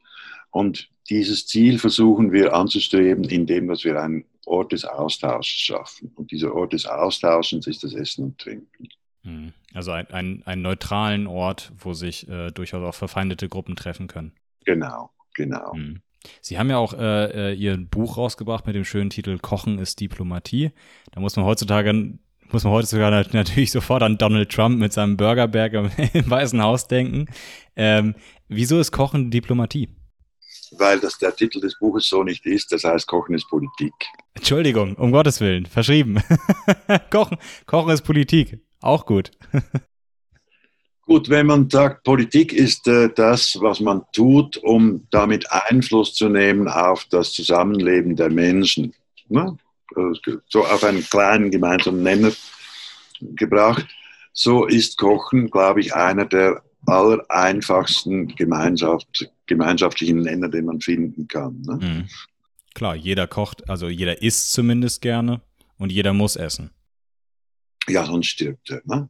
Und ich glaube, dass äh, da etwas passiert, wenn man, das ist aber auch die Erfahrung, die jeder persönlich hat, wenn man mit jemandem, jemandem ein Essen teilt, dann hat man eine Verbindung zu diesem Menschen, die, es muss nicht immer alles wahnsinnig tief gehen. Ne? Also man hat aber eine Verbindung geschaffen mit diesem Menschen, indem dass man etwas teilt zusammen. Ne? Und natürlich kommen dann über diese Sachen, über dieses Treffen, über dieses gemeinsame Essen oder vielleicht sogar gemeinsame Kochen, kommt auch ein Dialog zustande. Und dieser Dialog bezieht sich auf das, was um einen herum passiert. Das, man wird ja nicht, also eine, eine, eine Gruppe Guerilleros in, im, äh, im kolumbianischen Putumayo, die wird jetzt, wenn sie sich mit den Dörfern trifft, nicht über äh, die neuesten Investmentbanking-Kurse äh, oder Entwicklungen reden, sondern sie werden um das reden, was um sie herum passiert. Und dieses lokale, diese lokalen Verbindungen, glaube ich, sind essentiell für den Menschen. Mhm. Also wenn man die nicht mehr hat, dann ist man, dann vereinsamt man. So. Und ja. diese, Vereinsamung ist der, diese Vereinsamung ist der Tod. Also nicht der Tod ist der, der körperliche Tod, sondern der, der mentale, das mentale Sterben. Man, man ist allein. Ja, man vereinsamt. Äh, bring, bring mir vielleicht mal ein Beispiel. Ähm, Sie haben ja schon, schon gesagt, am Anfang war das Budget relativ klein. Was war dann Ihr erstes Projekt? Das allererste Projekt ist gescheitert. Das hatte ich in, in, das war in Kolumbien, das war an der Puente Internacional, das war an einem, an einem Ort, wo, da bin ich auch ungeheuer blauäugig reingegangen. Das hat, äh, habe ich nicht kapiert, also, dass die, die Verbindung zwischen der Guerilla, den Paramilitärs, der offiziellen Armee, der, der, der, all das, die waren alle so aufs Äußerste angespannt und es gab nur, nur äh, es gab keinen gemeinsamen Nenner mehr. So. Und ich habe gemeint, ich kann ihn schaffen. Mhm. Und das war ein Irrtum. So, es ist dann gescheitert, bevor es gestartet hat. Es ist äh, also man, ein freundlicher Mensch kam zu mir und sagt, wenn du das hier jetzt weitermachen möchtest, wirst du umgebracht werden. Mhm. Und ich sage ja, von wem denn? Dann sagt er, von, von allen. Also, die wollen das nicht. Ne? Also, es gibt dieses nicht, was du da möchtest. Und dann kam das zweite Projekt, das war wieder in Kolumbien. Und dann habe ich zuerst gedacht, dass mein, mein Konzept funktioniert nicht. Klar, nachvollziehbar. Und dann habe ich gedacht, okay, äh, also ich habe dann schon versucht, eine Analyse zu machen und merke dann auch, dass in bestimmten Situationen geht es nicht mehr. Ne? Also wenn du einen High-Level-Konflikt hast, das macht ja dann die, da gibt es ja so die Abgrenzung, also wie beim Covid, ne? also Rot, Orange, Grün. Wenn du einen High-Level-Konflikt hast, dann geht es nicht, weil dann sind die, die, die Kräfteverhältnisse oder die Kräfte, die gegeneinander ankämpfen, sind zu stark. Die, da geht es nicht mehr darum. Aber wenn du in einem Low-Level-Konflikt bist, wo das ist so, was, was dann die Bürgerkriegsgebiete in Antioquia sind, in Kolumbien oder auch zum Teil in Putumayo, es ist jetzt auch besser geworden. Teilweise. Und äh, dann, dann kann es funktionieren. Und dann habe ich gedacht, okay, ich mache nochmal einen Versuch und habe dann die Gloria Cuartas getroffen. Die Gloria Cuartas war eine Bürgermeisterin in Apartado. Das Apartado ist eine 200.000 Leute Stadt im Norden von Kolumbien gegen der panamanesischen Grenze. Und äh, die, hat, äh, die musste flüchten, weil sie bedroht wurde und so weiter und so fort. Die kam nach Ecuador, habe ich hier bei einer, bei, ein, bei einer Veranstaltung der Rosa-Luxemburg-Stiftung in Quito, habe ich sie kennengelernt. Und wir kamen dann ins Gespräch und, sie, und ich habe ihr dann erzählt von dieser Quizin, wie wir gescheitert sind an der Puente International. Ne? Dann hat sie gesagt, ich weiß einen Ort, wo du hingehen musst, wo genau das gesucht wird, was du, was du anbietest. Und das war dann San Josecito, das ist ein winziges Nest äh, mitten im, im Antioquia, umkämpft. Äh, es liegt so in einem Talkessel. Auf der einen Seite sind die Paramilitares, auf der anderen Seite sind die Guerillas. Vorne ist ein, ein, ein, ein kleines Dorf auch und dort hat die Armee einen großen Stützpunkt und es wird, also du hörst jede Nacht Schüsse und es ist unheimlich. Ne? Also, mhm. Aber diese kleine, dieses kleine Dorf, das ist ein kleines Asterix-Dorf. Ne? Wir gehen hier nie weg, das ist unseres. Ne? das sind Bauern. Und die haben genau das Problem, dass sie keine Infrastruktur haben in diesem Dorf. Es ist alles, geht nicht mehr. Und da habe ich gesagt, geh dorthin, mach das dort, wenn du die Eier dazu hast. Ne? Und da habe ich, ja, hab ich gesagt, ja, ah. Was ist denn gleich? Damit wir wieder beim Thema Machismo sind. genau, äh, Korea, na, schießt mich doch. Und bin dann mit, dann hat die Gloria gesagt, ich, und da war, da ist wieder einer dieser Padres, ne? Das war der Padre äh, Javier Giraldo, ein Jesuit. Der ist, der begleitet diese Gemeinde. Dazu muss man sagen, in den letzten zehn Jahren ist jeder zweite Mann in dieser Gemeinde getötet worden. Hm. Mhm. Das ist unglaublich. Also, das Dorf ist voll mit Frauen und Waisenkindern. Und der Padre Giraldo begleitet die und die Gloria Quartos ist eine gute Freundin von Padre Giraldo. Und dann habe ich dann ein Empfehlungsschreiben an den Padre gekriegt und der Padre hat gesagt, ja, vorbeikommen, anschauen, muss man gucken. Und da bin ich dann schon mit, mit sehr viel Respekt dahin gefahren. So. Und äh, kam dann an und dann war das, wenn man dann dort ist, war das irgendwie gar nicht mehr so präsent, die Gefahr. Also sie war schon präsent, indem man wusste es, aber die Leute haben sich mit, mit aller Kraft darum bemüht, ein normales Leben zu führen. Mhm. Verminten Kakaoplantagen mit, äh, mit äh, und so weiter und so fort. Und haben dann so eine, so eine, eine Charta geschrieben, nach der sie leben, also keine Waffen, keine Verbindung zu der Guerilla, keine Verbindung zu den Paramilitares, keine Verbindung zu denen, äh, wir beteiligen uns nicht, wir sind Bauern, wir machen das und so weiter und, und haben sich daran gehalten. In dem Dorf gibt es zum Beispiel auch keinen Alkohol, man darf nicht Alkohol trinken. Männer und Frauen führen ein super Leben, also im Sinne, dass sie wirklich ein durch den Druck der äußeren Umstände hat sich das ausbalanciert. Also die, der Machismus ist dort an einem ganz, ganz kleinen Ort. Das ist nicht mehr vorhanden. Weil man sich gegenseitig braucht. Weil man sich braucht und die haben dann, wie ich gesagt habe, ich möchte hier eine Kneipe eröffnen, haben sie gesagt, du hast eine Meise. Ne? Wir können nicht, wir haben kein Geld, wir können keine Kneipe, das geht nicht. Da habe ich gesagt, es geht nicht um Geld, sondern es geht um, da habe ich das versucht zu erklären. Und der Padre Giraldo, ein Mann, den ich auch wirklich zutiefst bewundere, ne? also mit einem persönlichen Mut, da äh, wäre mir schon oft, wäre mir eigentlich, also wäre ich davon gerannt. Also hätte ich nicht, hätte ich mich versteckt. Ne? Und der hat das, äh, der hat das gesagt, doch Leute, lasst den das doch probieren, das tut euch nichts. Ne? Und Sie haben dann gesagt, na ja, wenn er ab. so. Eben, kann ja nicht schaden für Sie. Kann ja nicht wehtun. Also so, und dann haben wir das dann angefangen und dann hat es, dann haben sie aber gesagt, sie wollen, dass diese Küche in erster Linie, also dass die auch tagsüber auf, auf ist, also nicht nur irgendwie abends oder so, und dass die Kinder vom Dorf, dass die dort regel, regelmäßig ein Mittagessen kriegen. Mhm. Weil das sei eines der Probleme. Sie hätten keine Zeit, sich um die Kinder zu kümmern. Sie seien auf den Feldern, es seien zu viele Kinder. Und sie haben dann so eine kleine Schule äh, eingerichtet und die Kinder gingen zur Schule und mussten dann über Mittag, mussten sie irgendwie einen Teller Reis essen, der die Mama irgendwo hingestellt hat. Und die Kinder waren schlecht ernährt und es ging ihnen nicht gut. Und dann haben wir dann zuerst einen Mittagstisch für Kinder, haben sie die Küche gebaut, haben das Ganze eingerichtet man hat sich dann daran gewöhnt, dass, das, dass man das Dorf nicht verlassen hat. Also man geht nicht raus, draußen ist die Hölle. Und dann hat man begonnen mit den Kindern, dann hat man begonnen Kuchen zu backen, dann hat man begonnen äh, am Wochenende aufzumachen und die, die Dorfgemeinschaft einzuladen. Und dann haben wir mit den, versucht, mit den Produkten des Dorfes zu kochen. Und die, die Mahlzeiten waren kostenlos für die Dorfbewohner? Nee, wir haben etwas mit dem Dorf, wir haben etwas abgemacht mit dem, mit dem, mit dem, äh, mit dem Cabildo. Es gibt einen Dorfrat. Ne? Und die hatten ein kleines Budget eben gerade für diese Ernährung von den Kindern. Und die haben gesagt, das geben wir gerne rein. Mhm. So, kein Problem. Und das haben wir dann, glaube ich, verdreifacht irgendwie so. Weil ja. es war, war sehr wenig. Also das war wirklich Teller Reis und Bohnen. Und wir haben dann versucht, da etwas zu machen. Da gab es eine zweite Gruppe von Leuten, die dort äh, arbeitete. Das ist die Peace Brigade International. Ich weiß nicht, ob Ihnen das ein Begriff ist. Nee. Das ist eine, internationale Organisation, auch, hat auch ihren Sitz in der Schweiz und die machen Begleitungen.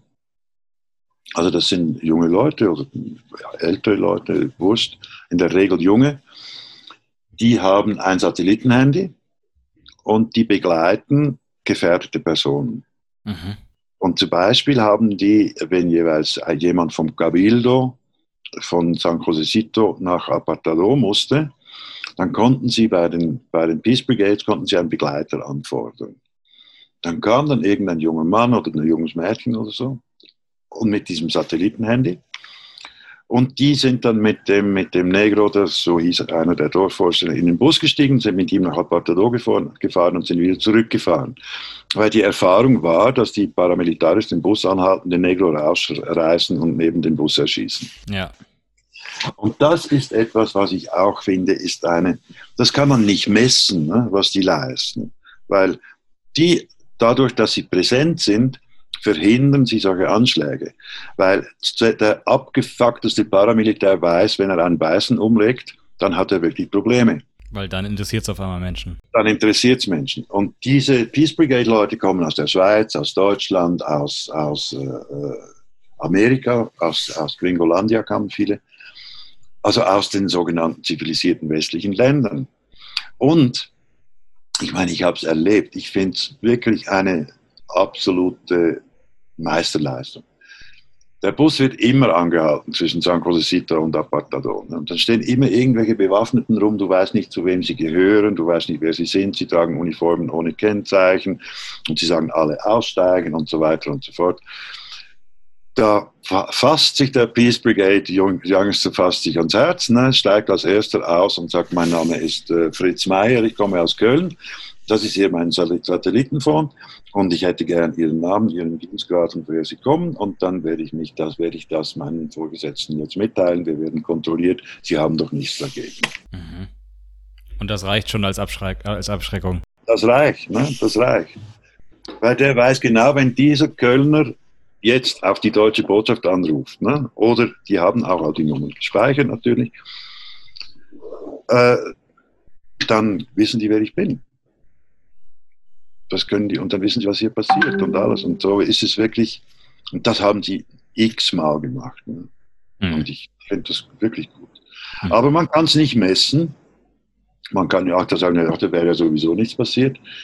Okay, und deswegen werden sie kaum wahrgenommen von den, zum Beispiel von meinen äh, Lieblingskomplizen der ganzen Schweinerei, von dem famosen äh, Internationalen Roten Kreuz-Komitee. Ne? Da sind Sie nicht der größte Fan von? Nein, nein. Weil sie sind einfach, sie sitzen in, in Apartalo, gibt es eine Delegation, da sitzt dann irgendwie so ein Schweizer ehemaliger Oberleutnant der Armee, der gut Geld verdient, der einen weißen Land Rover mit, mit, mit äh, nee, es sind Toyotas, mit so einer Peitschenschlagantenne fährt, ne? und der dann sich benimmt, wie wenn er tatsächlich vermitteln würde zwischen Paras und, und, und, und Guerilla und Regierung und so weiter. Du siehst ihn nie. Also in, in, in San Josecito kommen sie nicht vorbei. Ne? Und obwohl sie genau wissen, es ist ein absolut klassischer Brennpunkt. Du hast Guerilla, du hast Paramilitär, du hast die Armee. Du hast die alle da. Ne?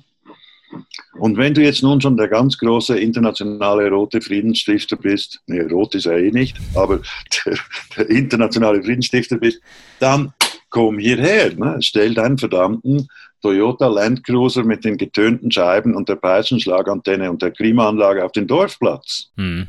Bleib dort, und zwar über Nacht. So. Nee, vergiss es. Keiner. Oxfam entwaffnet die Paramilitaris. Ach, habe ich dann auch nur lachen können. Oxfam kommt auch mit dem weißen Land, Land äh, die kommen mit dem Land Rover. Und dann äh, kommen die paar äh, Paramilitaris und geben ein paar verrostete Schrotflinten ab. Ne? Mhm. Und sagen, bravo, bravo, und machen Fotos. Sehr gut. Aber Sie waren vor Ort und haben das, äh, die, die Kneipe, wie Sie es genannt haben, aufgemacht. Ich bin ein Held. Nein. Nein. äh, kann, man, kann man so sehen. Ich war vor Ort und habe die Kneipe aufgemacht und wir, also nicht alleine, wir sind dann, der Tom und ich, wir sind dann zu zweit losgezogen und da hatten wir eben ein Budget von ungefähr 6000 Euro, um das zu machen. Weil die Sache ist nicht das Geld, das kostet nicht so viel. Mhm. Die Sache ist die persönliche Präsenz. Und wenn du dort bist und dort bleibst und mal drei Wochen dort gelebt hast, dann, äh, dann bist du auch akzeptiert. So. Mhm. Und waren zum Sie, Sie haben die, die äh, Dorfbevölkerung quasi dann relativ gut von sich überzeugen können, äh, haben, die, haben die Kinder versorgt, haben Sie schon gesagt, am Wochenende mal backen und so. Haben Sie auch die Guerilleros und die Paramilitares erreicht? Äh, wir haben also wenig Kontakt gehabt, also mit den Paramilitares eh nicht, weil die, denen bin ich auch, von denen habe ich Angst. Mhm. Also mit denen gibt es auch nichts zu reden. Also die sind und bei den, bei den Guerilleros, die sind schon sehr bedeckt, die haben sich sehr bedeckt. Also ich habe mit zweien habe ich Kontakt gehabt über den Padre Giraldo. Der Padre Giraldo ist ein tatsächlicher ein, ein Friedensstifter. Und der hat mich dann denen auch vorgestellt, dass ich, und zwar aber nur mit der, mit der Absicht, dass sie wissen, wer ich bin. So. Und weil er das Vertrauen von ihnen hatte, hatten sie dann auch, wenn er sagt, das ist der verrückte Koch aus der Schweiz. Äh, dann haben sie gesagt, ja, ja, ja, meine Großmutter hat auch schon ganz tolle Sancochos gekocht. Also es, es geht dann so in die Richtung. Das ist, ja. Und das war aber super, dann wusste ich, dass ich, man muss ja nicht denken, dass diese Guerillas kein Geheimnis unterhalten. Ne? Die, haben das, die wissen sehr genau, was da abläuft in ihren Regionen. Und dann war man da mal, das war ein großer Schutz dann, ne? also für mhm. mich weil, obwohl die Guerilla nicht äh, die, die, äh, die, das Dorf angegriffen hätte. Aber die Guerilla hat auch die Busse, an, Busse angehalten ja. und hat auch geguckt, wer ist drin. Ne? Und, und da, wenn dann ein Weißer drin sitzt, den man nicht kennt, ist das ein bisschen doof. Ne? Ja, aber sie waren dann bekannt und dadurch quasi äh, geschützt. Es gab noch eine andere Gruppe, die möchte ich noch erwähnen, die auch dort gearbeitet hat und die, die sagte, das sind ganz, ganz spannende Leute. Und da finde ich auch ein gutes Beispiel für NGO. Ne? Äh, sagt Ihnen das ZEC was? Das ZEC? Ja. Das sagt mir nichts. Zentrum für experimentelle Gesellschaftsgestaltung in Belzig bei Berlin. So. Aha. Das ist eine Gruppe von Leuten, die leben, die gibt es seit, äh, würde ich mal sagen, seit 40 Jahren. Das ist eine Gemeinschaft, äh, die äh, ein Sie hören es nicht gerne, wenn ich das sage, aber Sie haben seinen Vordenker, das ist der Dieter Doom, der hat das Buch geschrieben, Angst im Kapitalismus. Die haben dann während der 60er Jahre, späten 60er Jahre, die Bau, Bauhüttengeschichte um München herum, freie Liebe, viel Kiffen, äh, Rumvögeln und gemeinsam etwas herausfinden, wie, wie, wie können wir die Welt anders gestalten und so. Und daraus ist dann das ZEC entstanden. Die haben dann in Belzig eine ehemalige DDR, eine, eine, ehemalige Kaserne gekauft, haben dort diese Gemeinschaft aufgebaut. Dann hat sich ein Teil vom ZEC abgespalten und ist nach Portugal und hat in Tamera ein, ein äh, Biotop aufgebaut. Aber ich meine jetzt nicht ein kleines Biotöpchen mit zwei Fröschen, sondern ein riesiges Dorf, mhm. wo alles äh, so super ökologisch und super und, und dann noch viel Meditieren und Yoga und, und Esoterik auch drin. Mhm. Und die haben eine, die haben so eine Welt, äh, die sind verbunden mit anderen Organisationen in, diese, in dieser Art. Da gibt es ja recht viele. Es gibt viele so Gemeinschaften, die irgendwo. Die versuchen sich auszuklinken irgendwie aus dem versuchen, System. Auszuklinken aus dem System. Ja. Und die hatten äh, drei Leute, drei Frauen in, in San Josecito, die alle drei ausgebildete, eine war Ärztin und die anderen waren ausgebildete Krankenschwestern. Und die haben dort ein äh, lokales Ambulatorium aufgebaut. Also so wie wir die Küche aufgebaut haben, haben sie so eine, quasi einen, einen Sanitätsposten aufgebaut. Ja. Da Leuten beigebracht, wie man, also wie man Medikamente aufbewahrt, wie man sie einsetzt, was ist wichtig. Das macht man mit, also so Erste-Hilfe-Kurse gemacht, äh, dann ein, ein Medikamentenschrank und ein Arzneimittel, also so Zubehörzeugs, Binden und Pflaster und Tropfen und Salben und all das. Und die waren auch dann auch immer da. Mhm. Also die nicht hingefahren und haben einen Koffer hingestellt und haben gedacht, da drin hat Aspirin, sondern sie haben einen Koffer hingestellt, haben den ausgepackt, haben allen Leuten erklärt, wie es geht, haben ein, einen Behandlungsraum gebaut, so wie wir die Küche gebaut haben und haben äh, so wesentlich dazu beigetragen, dass die Gesundheit in diesem Dorf einfach besser funktioniert hat. Mhm. Ohne jemals eine Schraube dafür zu kriegen. Also sie haben nichts, nichts verdient und die Kommunität konnte das auch nicht bezahlen. Und äh, ist auch eine NGO. Hm, ja, auch eine von denen, die jetzt nicht so bekannt sind. Also ich habe wie davon noch nicht gehört. Äh, wie, wie lange waren Sie denn in dem Dorf vor Ort? Ich war insgesamt etwa ein Jahr dort. Also wir waren zum ersten, am Anfang war ich drei Monate, dann war ich zwei Monate, dann zwei Monate, dann zwei Monate und dann so, dann so immer in, in kürzeren Abständen, bis wir, bis wir es dann, also wir haben von Anfang an gesagt, nach drei Jahren übergeben wir es euch, müsst ihr es übernehmen. Mhm. Und das hat geklappt? Das hat geklappt und es gibt es immer noch. Aber wird das weiterhin noch von Ihnen finanziell subventioniert oder steht das auf eigenen Beinen? Das steht jetzt auf eigenen Beinen. Okay. Aber äh, wie gut, dass das funktioniert oder wie gut, dass das jetzt läuft, also das letzte Mal, wie jemand von uns da war, war vor zwei Jahren. Und das ist, das war 2007. Ja, so war, mhm. war und äh, jetzt vor zwei Jahren war jemand da und hat gesagt, es steht noch, es funktioniert, die Küche funktioniert, aber das Dach ist kaputt und der Kühlschrank ist kaputt und so weiter und so fort. Und wir wären auch unter Umständen bereit, dort nochmal irgendwie so 2000 Dollar hinzuschicken, dass sie das machen können. Ich würde ganz gerne wieder mal hinfahren, weil es war mein erstes wirkliches Projekt, das wir ah. gemacht haben, aber ich habe die Zeit nicht dazu. Also hatten Sie denn immer dann ein, auch ein Satellitentelefon dabei oder wusste Ihre Frau erst nach drei Monaten, ob Sie aus dem Gebiet da heil wieder rauskommen? Ja, meine Frau wollte sich dann scheiden lassen. Nein, es war, ich hatte kein Satellitentelefon dabei. Mit 12.000, also mit 12.000 Gesamtjahresbudget liegt das nicht drin. Ja. Und äh, wir, wir, ich ging dann nach Apartado und habe von dort telefoniert manchmal. Ging ab. Wir gingen auch dumm. Eben, es war ein es sind insgesamt, war der Tom mit mir am Anfang, dann war der Ivo, dann war die äh, Rosa, die Finnin, dann war der, also es waren sechs Leute von der Cuisine dort, die mhm. immer wieder, äh, zum Teil mehrere Male hingefahren sind mhm. und versucht haben, das immer wieder angeschubst haben. Ja. Dort haben wir auch gemerkt, dass es ganz wichtig ist, auch Ausbildung zu machen dass es halt auf den eigenen Beinen stehen kann irgendwann, ne? Genau. Ja. Aber für Ihre Familie war das ja wahrscheinlich wirklich nicht einfach. Sie haben gerade schon gesagt, äh, Scheidung stand im Raum. Sie haben ja auch einen Sohn. Äh, wie haben die das so aufgenommen? Äh, war das äh, unterstützend für Sie oder äh, kam da auch viel Kritik? Nein, es war, also ich meine, der Junge war 2005 äh, war er 15 und die Iris war, die Iris hat mich sehr unterstützt in dem Ganzen. Also sie war ja auch dabei damals bei dieser allerersten, bei dieser Reportage über die Kokainbekämpfung in, in Kolumbien war sie dabei. Also sie hat auch als Filmerin hat sie mhm. ein paar Sachen gemacht. Und dann hat sie einen Dokumentarfilm darüber gemacht und wir waren zusammen da. Und sie hat also meine Beweggründe und alles hat sie sehr gut nachvollziehen können. Und sie hat mich immer unterstützt und äh, immer äh, also auch finanziell, weil Iris hat ein bisschen mehr Geld als ich.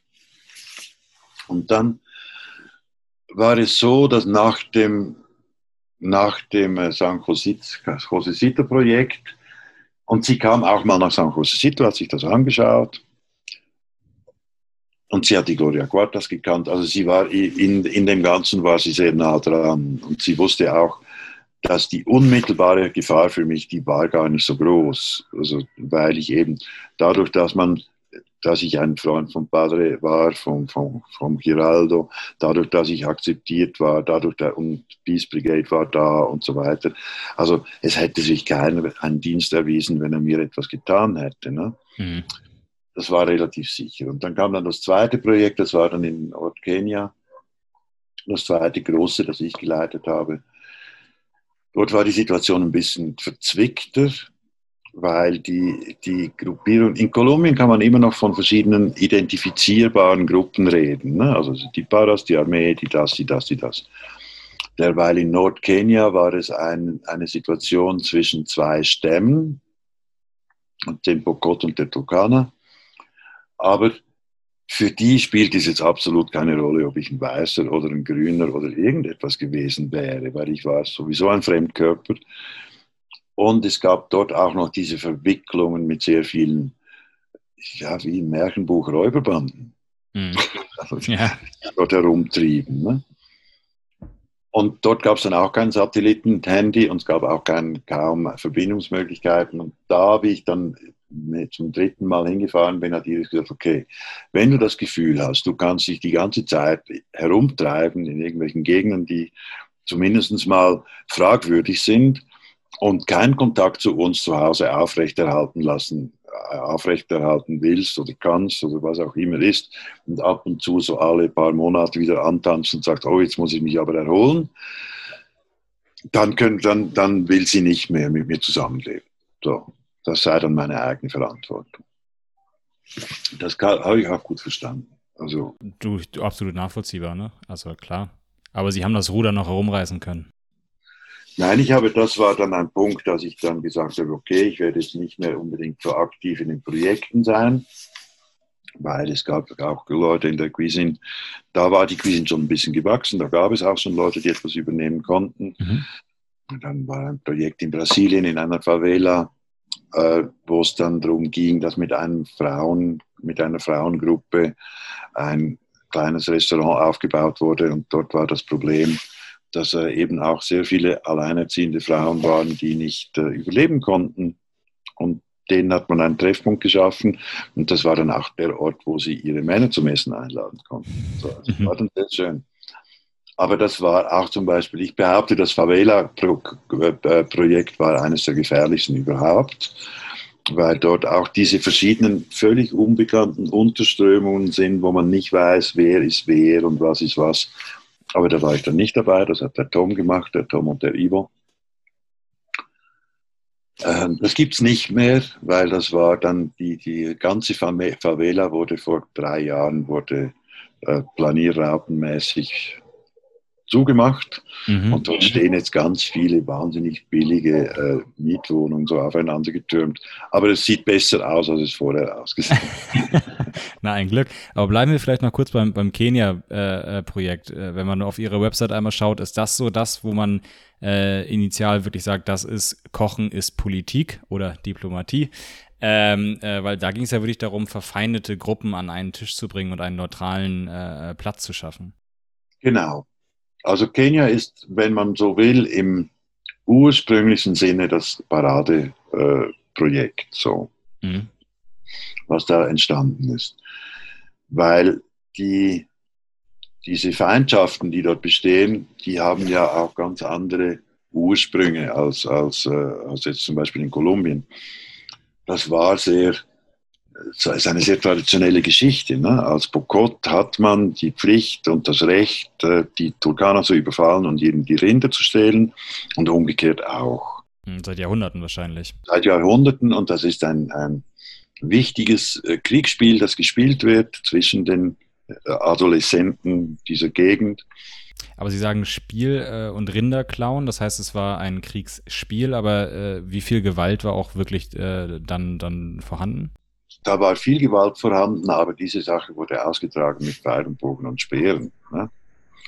Und das war dann eben nicht diese, diese äh, wahnsinnig simple äh, Nummer mit einer Kalaschnikow aus 30 Meter Entfernung jemanden über den Haufen zu schießen, sondern da musste man kämpfen, da musste man hingehen, da musste man den Speer ziehen oder, oder sich anschleichen und ja, also Abenteuer so.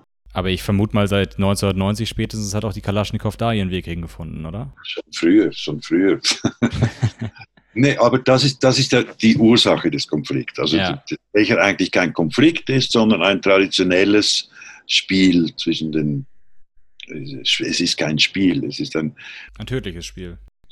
Ein tödliches Spiel, aber ich muss sagen, ich habe diese, diese, die Erfahrung, die ich da gemacht habe, und dieses Kennenlernen dieser Leute, dieser Stämme auch, die zum Teil noch, also die, gerade die Turkanas sind ungeheuer eindrucksvolle Leute. Stolz, äh, sehr, also die Turkanas ist auch eine Gruppe, die da, zum Beispiel da werden die Frauen nicht beschnitten, das, äh, da, werden, da wird in der Wüste lebt man, man lebt mit seinen Herden, man lebt mit seinen Tieren, die Aufgabenteilungen sind völlig klar. Die Umwelt ist nicht freundlich, also man muss sich wirklich sehr, man muss kämpfen, um zu überleben. Das, das Tier, das, das, das, äh, das, das, äh, die Kuh oder das Rind ist ein, ist ein, ein wahnsinnig wichtiges Besitz, äh, ein wichtiger mhm. Besitz jeder Familie. Liefert alles, Essen, äh, heute Blut. Heute Milch, Blut, eben das, kann, das zum Beispiel mit dem Blut ist ja interessant, ne, dass man eben mit einem kleinen Strohhalm kann man, mit einem zugespitzten Strohhalm kann man Blut trinken direkt vom Tier weg und das ist ungeheuer nahrhaft. Haben Sie es mal gemacht? Nein, man misst es dann mit Milch und dann trinkt man diese Blut mit Milch. Das ist auch schon okay. Das ist mhm. sehr proteinhaltig. ja, aber so eine Kuh ist halt das, das Entscheidende, äh, die Basis der Gesellschaft quasi. Und auf der anderen Seite sind die Pokot, die das eigentlich auch machen. Ne? Wobei die Pokot ist ähm, meiner Ansicht nach der, der, der, der, dort gibt es zum Beispiel ein ganz starkes Mann-Frau-Gefälle. Dort werden die Mädchen beschnitten, wenn sie geschlechtsreif werden. Der Pokot-Krieger ist weniger heldenmütig und mehr das darf aber kein Pokot hören. ich glaube, die hören den Podcast nicht. Ah, man weiß es nicht. Äh, sie, sind an, sie führen auch anders Krieg. Und in dieser Situation hat sich alles verändert. Erstens mal dadurch, dass es ein Grenzgebiet ist zu Uganda und zum mhm. Sudan. Ne? Und sowohl der Sudan als auch äh, Uganda waren in jahrzehntelange Bürgerkriege verstrickt. Ne? Und der Waffen- und Munitionsschmuggel in den Sudan und, in, und nach, nach, Uganda wurde über Kenia abgewickelt. Und zwar von Mombasa direkt hoch, die N1, also die, die A1, das ist die Hauptstraße. Die geht dann durch dieses Gebiet und dort, wuff, verschwindet es im Busch. Und äh, dann hat der, äh, wie hieß er doch, der Bösewicht in Uganda, ach, ich weiß es auch nicht. Der hat dann dort seine Kalaschnikows gekriegt und so weiter. Und so haben sich die Stämme, also diese kriegerischen Stämme, die wurden dann instrumentalisiert von diesen Leuten. Also die konnte man sehr gut brauchen, weil sie waren fit, sie waren schnell, sie waren mutig, sie konnten tragen, sie konnten einen Lastwagen fahren. Und waren den Krieg gewohnt. Waren den Krieg gewohnt, haben ihn gesucht, also stolz darauf, Krieger zu sein. Und äh, das hat man dann, da hat man die also eingespannt in diese Geschichte. Dann kam die ganze Südsudan-Sudan-Geschichte, wo der Südsudan nur über Kenia ver versorgt werden konnte. Ne? Mhm. Äh, Schmugglerparadies par excellence. Ne? Und dann haben sich Gruppen gebildet, die auch nicht mehr unbedingt nur noch Turkana oder Pokot waren, sondern es waren dann Gruppen, die unter irgendwelchen Warlords funktioniert haben, die eben diese Aufträge für die Interessen von den äh, kämpfenden Parteien in den umliegenden Staaten gemacht haben. Mhm. Kenia war ja auch, ist ja auch äh, immer wieder gespalten, weil diese einzelnen Ethnien, die sind sich nicht immer grün. Und so kamen diese Waffen ins Spiel. Und dann hatten eben kein Pfeil und Bogen mehr, sondern Kalaschnikow. Und war ein, ein Überfall auf ein Dorf, um die Rinder zu stehlen.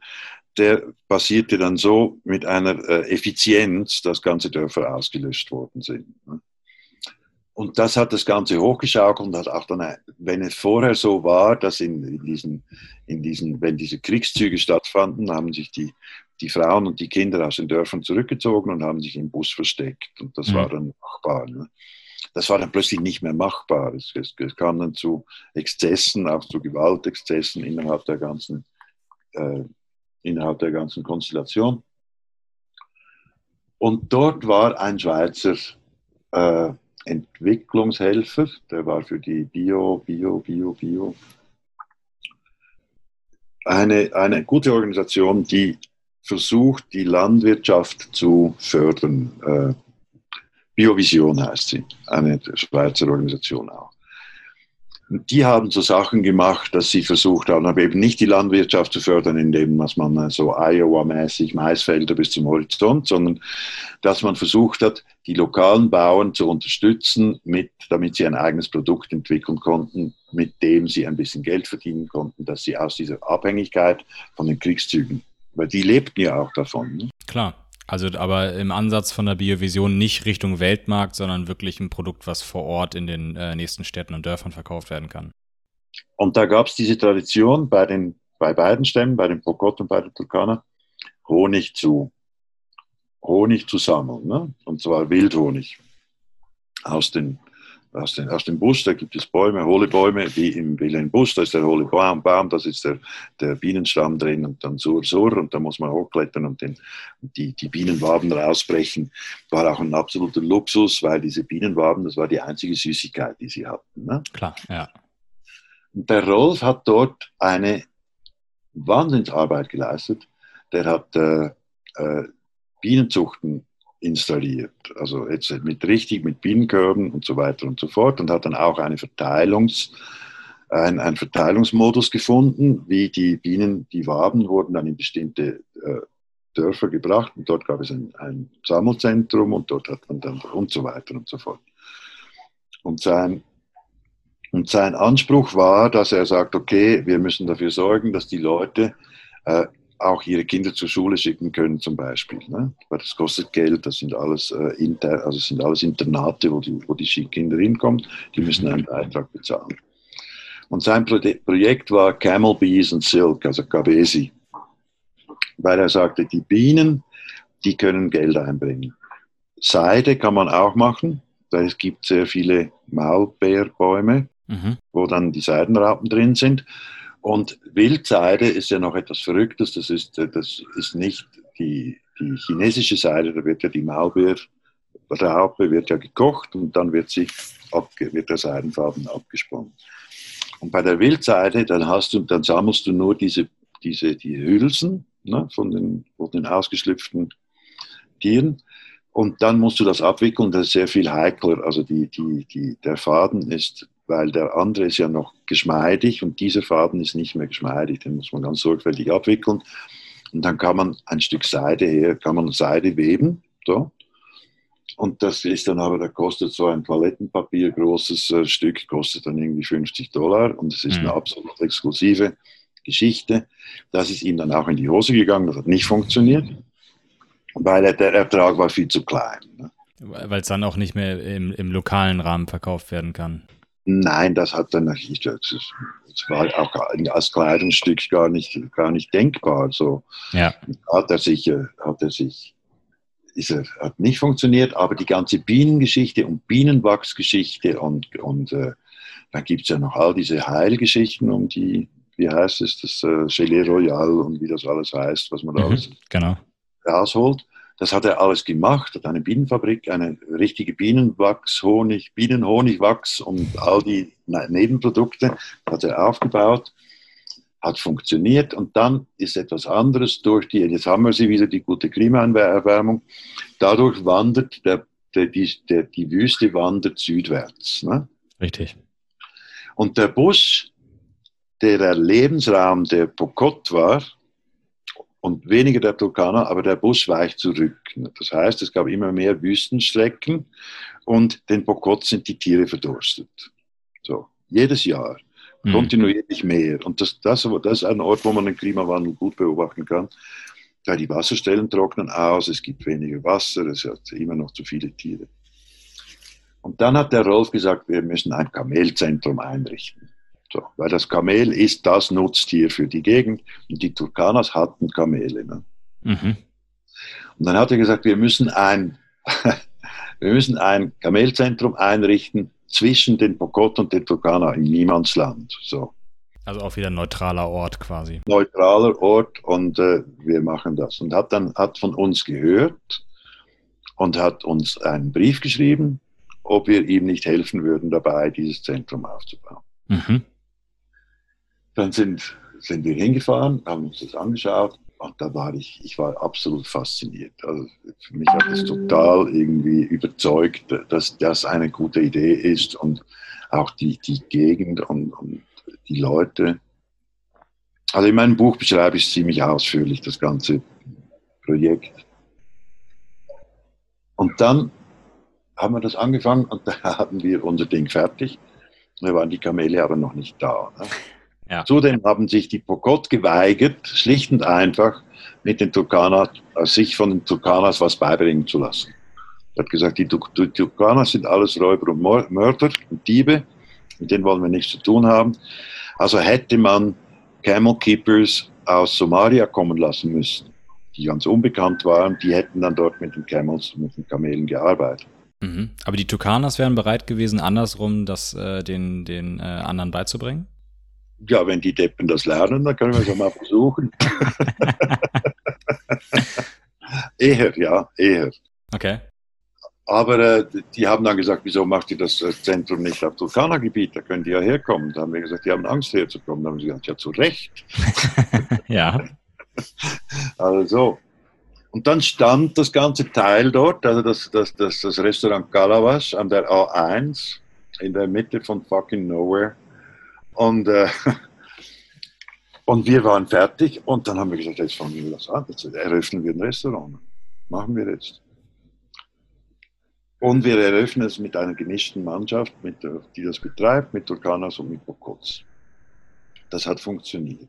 Die haben sie gefunden. Also sie haben von beiden Seiten Menschen gefunden, die bereit waren, mit Menschen des anderen äh, Volkes zusammenzuarbeiten. Genau. Und dann kam es, kam es poco a poco, also sehr langsam kam dann die, die also über den, über den Verlauf von etwa anderthalb Jahren, äh, kamen dann so Sachen zustande. Das man kam so ein paar einzelne. Zuerst kamen die, die die A1 entlang fahren. Ne? Also das waren dann auch und dann kamen langsam die ersten Krieger. Dann kamen die, die dann hat der Rolf, ist, ich, ich mag den Rolf total, der ist der hat eine Vollmeise. der Rolf hat äh, eine Beauty Show gemacht. Eine Beauty Show? Beauty Show.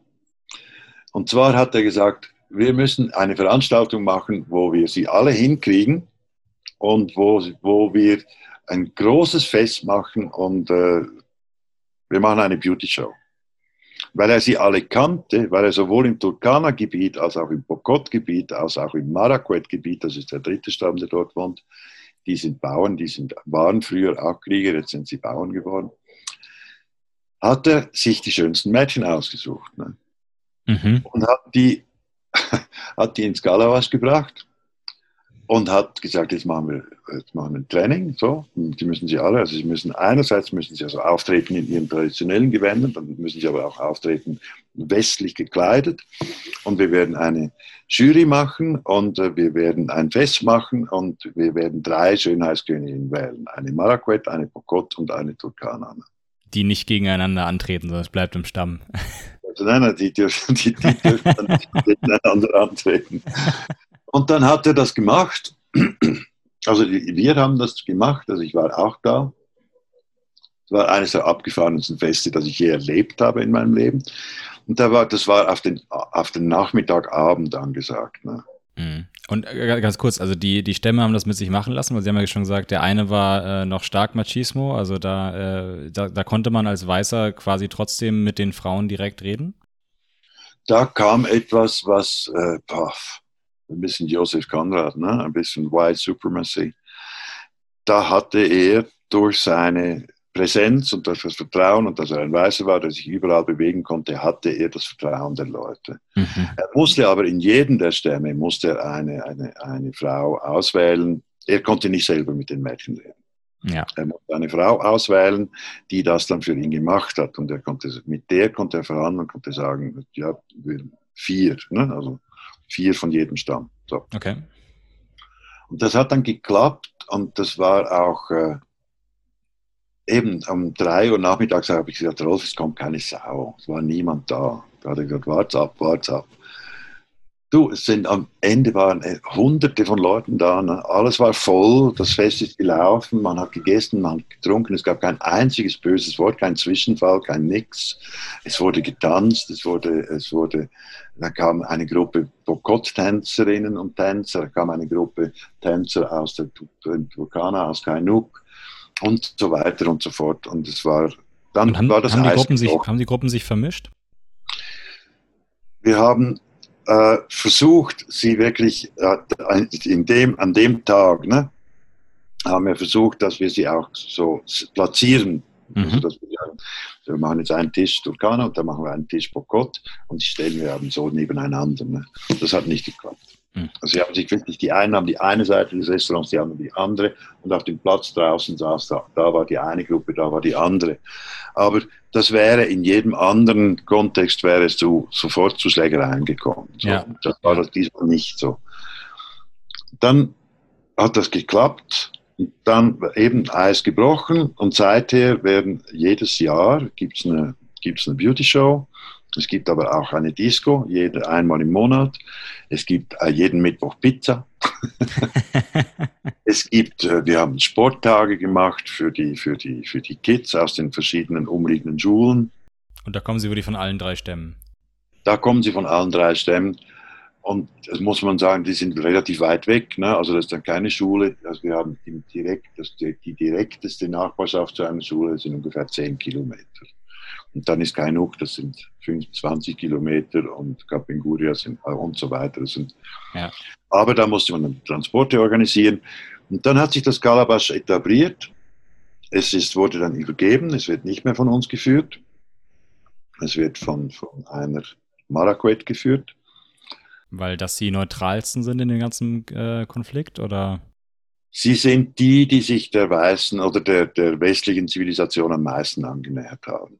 Und die von den anderen beiden jeweils akzeptiert werden, auch als, als Leiter des Ganzen? Akzeptiert werden, weil sie nicht mehr selber, äh, selber äh, Raubzüge machen. Mhm. Also die, Turkaner und, und die Pokot machen es nach wie vor.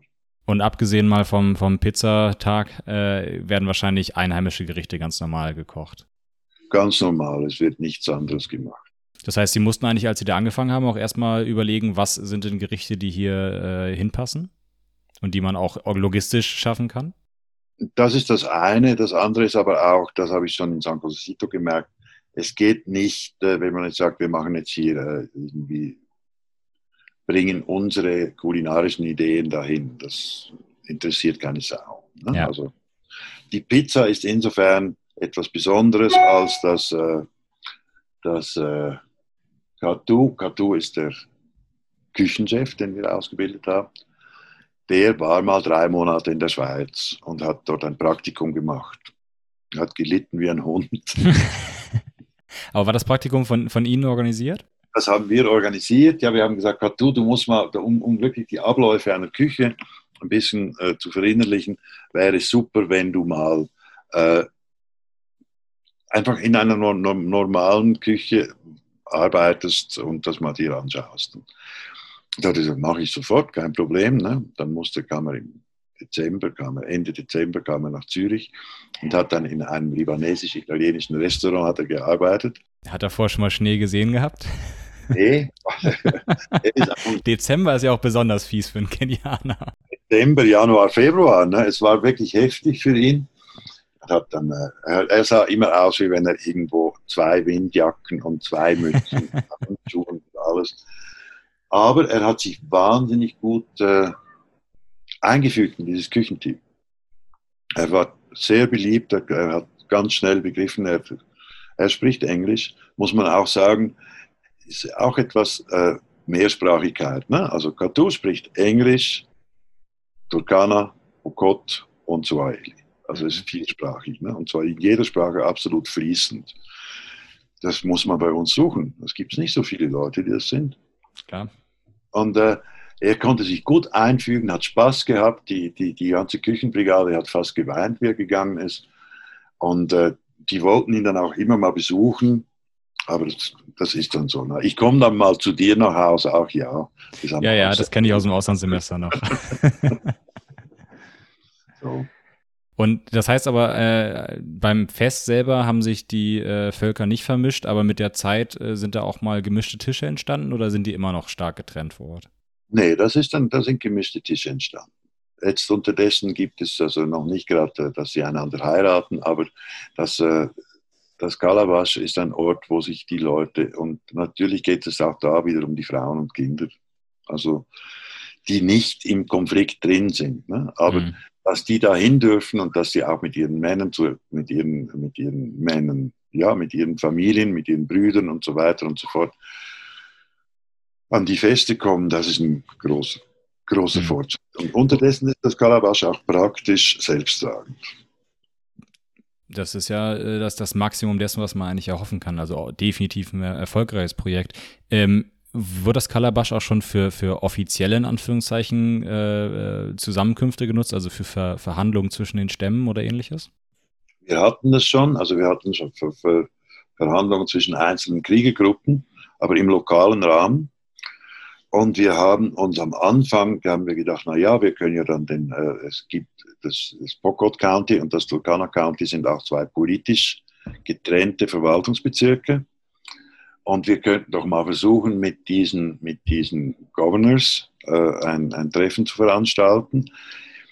und dann hat Rolf, da haben wir das begonnen zu organisieren, dann hat Rolf plötzlich gesagt, das ist absolut kontraproduktiv. Das sind so korrupte äh, Abläufe und die Leute, die dahinter stehen, wenn wir mit denen zu tun haben, dann äh, werden wir, werden wir äh, falsch eingeschätzt von den anderen. Also das heißt, mhm. aha, jetzt hat sich das Galabasch an die Leute rangeschmissen. So. Ja, ja. Aber wahrscheinlich, wahrscheinlich mussten sie ja schon auch mit den lokalen Politikern durchaus einen gewissen Kontakt haben, weil Bürokratie ist ja inzwischen überall, oder?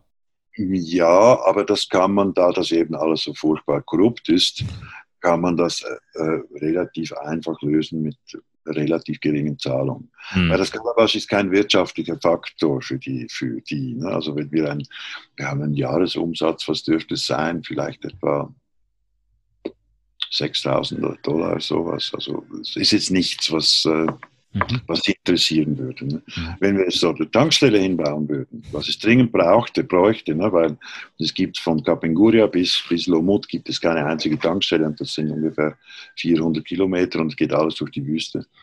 Also zuerst durch den Bus, durch die, durch die Wüste. Dann äh, würde man viel Geld verdienen. Mhm. War auch mal ein, ein Thema, wollen wir eine Tankstelle dazu? Das sind aber alles Franchise-Unternehmungen. Dann bist du richtig drin im Ganzen. Ne? Ja, ja. Das hat man, hat man dann, also macht man nicht. Ich glaube, es funktioniert auch so. Aber das ist ja wahrscheinlich auch, äh, neben all dem, dem, was man vor Ort hat, ist ja auch dieses ganze Thema Bürokratie und Logistik und äh, wie bekomme ich überhaupt alles, was ich brauche vor Ort. Das sind ja, ist ja ein ganzer, ganzer Strauß an, an Herausforderungen, die da auf einen zutrifft. Haben Sie inzwischen, erste Frage quasi, wie viele Mitarbeiter oder, oder ja, Mitarbeiter ist wahrscheinlich das falsche Wort, aber wie viele Freiwillige haben Sie bei der äh, äh Cuisine inzwischen? Und haben Sie auch feste Mitarbeiter, die das äh, administrativ leiten? Ja, das haben wir Gott sei Dank. das hatten wir am Anfang nicht. Ne? Und dann, ja, also schon nur die, die, die Buchhaltung sauber zu führen, weil du musst ja als, als gemeinnütziger Verein, wirst du ja auch, man wird überprüft. Also man muss jährlich seine, seine äh, Bücher offenlegen. Ne? Und ja. die müssen ja auch noch nach irgendetwas aussehen und die müssen nach bestimmten Normen müssen die geführt werden. Die heißen in der Schweiz heißen die Cap Fair 21, weiß der Geier, was das bedeutet. Ne? Und das muss dann von einem offiziell äh, anerkannten Buchhalter, muss das, der dazu bescheinigt ist, muss das abgenommen werden, dann kann man es eingeben. Ne? Also das war mal das Erste, was nie geklappt hat. Und dann hatten wir am Anfang eine Halbstelle, eine Halb, also ne, die ersten drei Jahre war alles nur ein Chaos. Ne?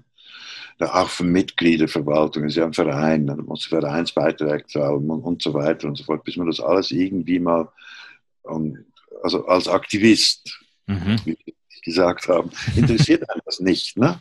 Ja, ist so hinderlich. ist hinderlich. Dann kam die Anna, die Anna Hoffmann, als äh, Halbzeitgeschäftsführerin. So. Und die ist jetzt seit zwölf Jahren bei uns. Hm. Und die macht eben all genau all das. Ne? Die betreut die Webpage, die macht dieses und jenes und, und äh, schreibt Stiftungsanträge und, und, und äh, gibt äh, Newsletters raus und alles. Natürlich macht sie es nicht alleine, es sind, sind unterdessen drei Frauen, die das machen. Mhm. Jede von denen hat eine 50%-Stelle.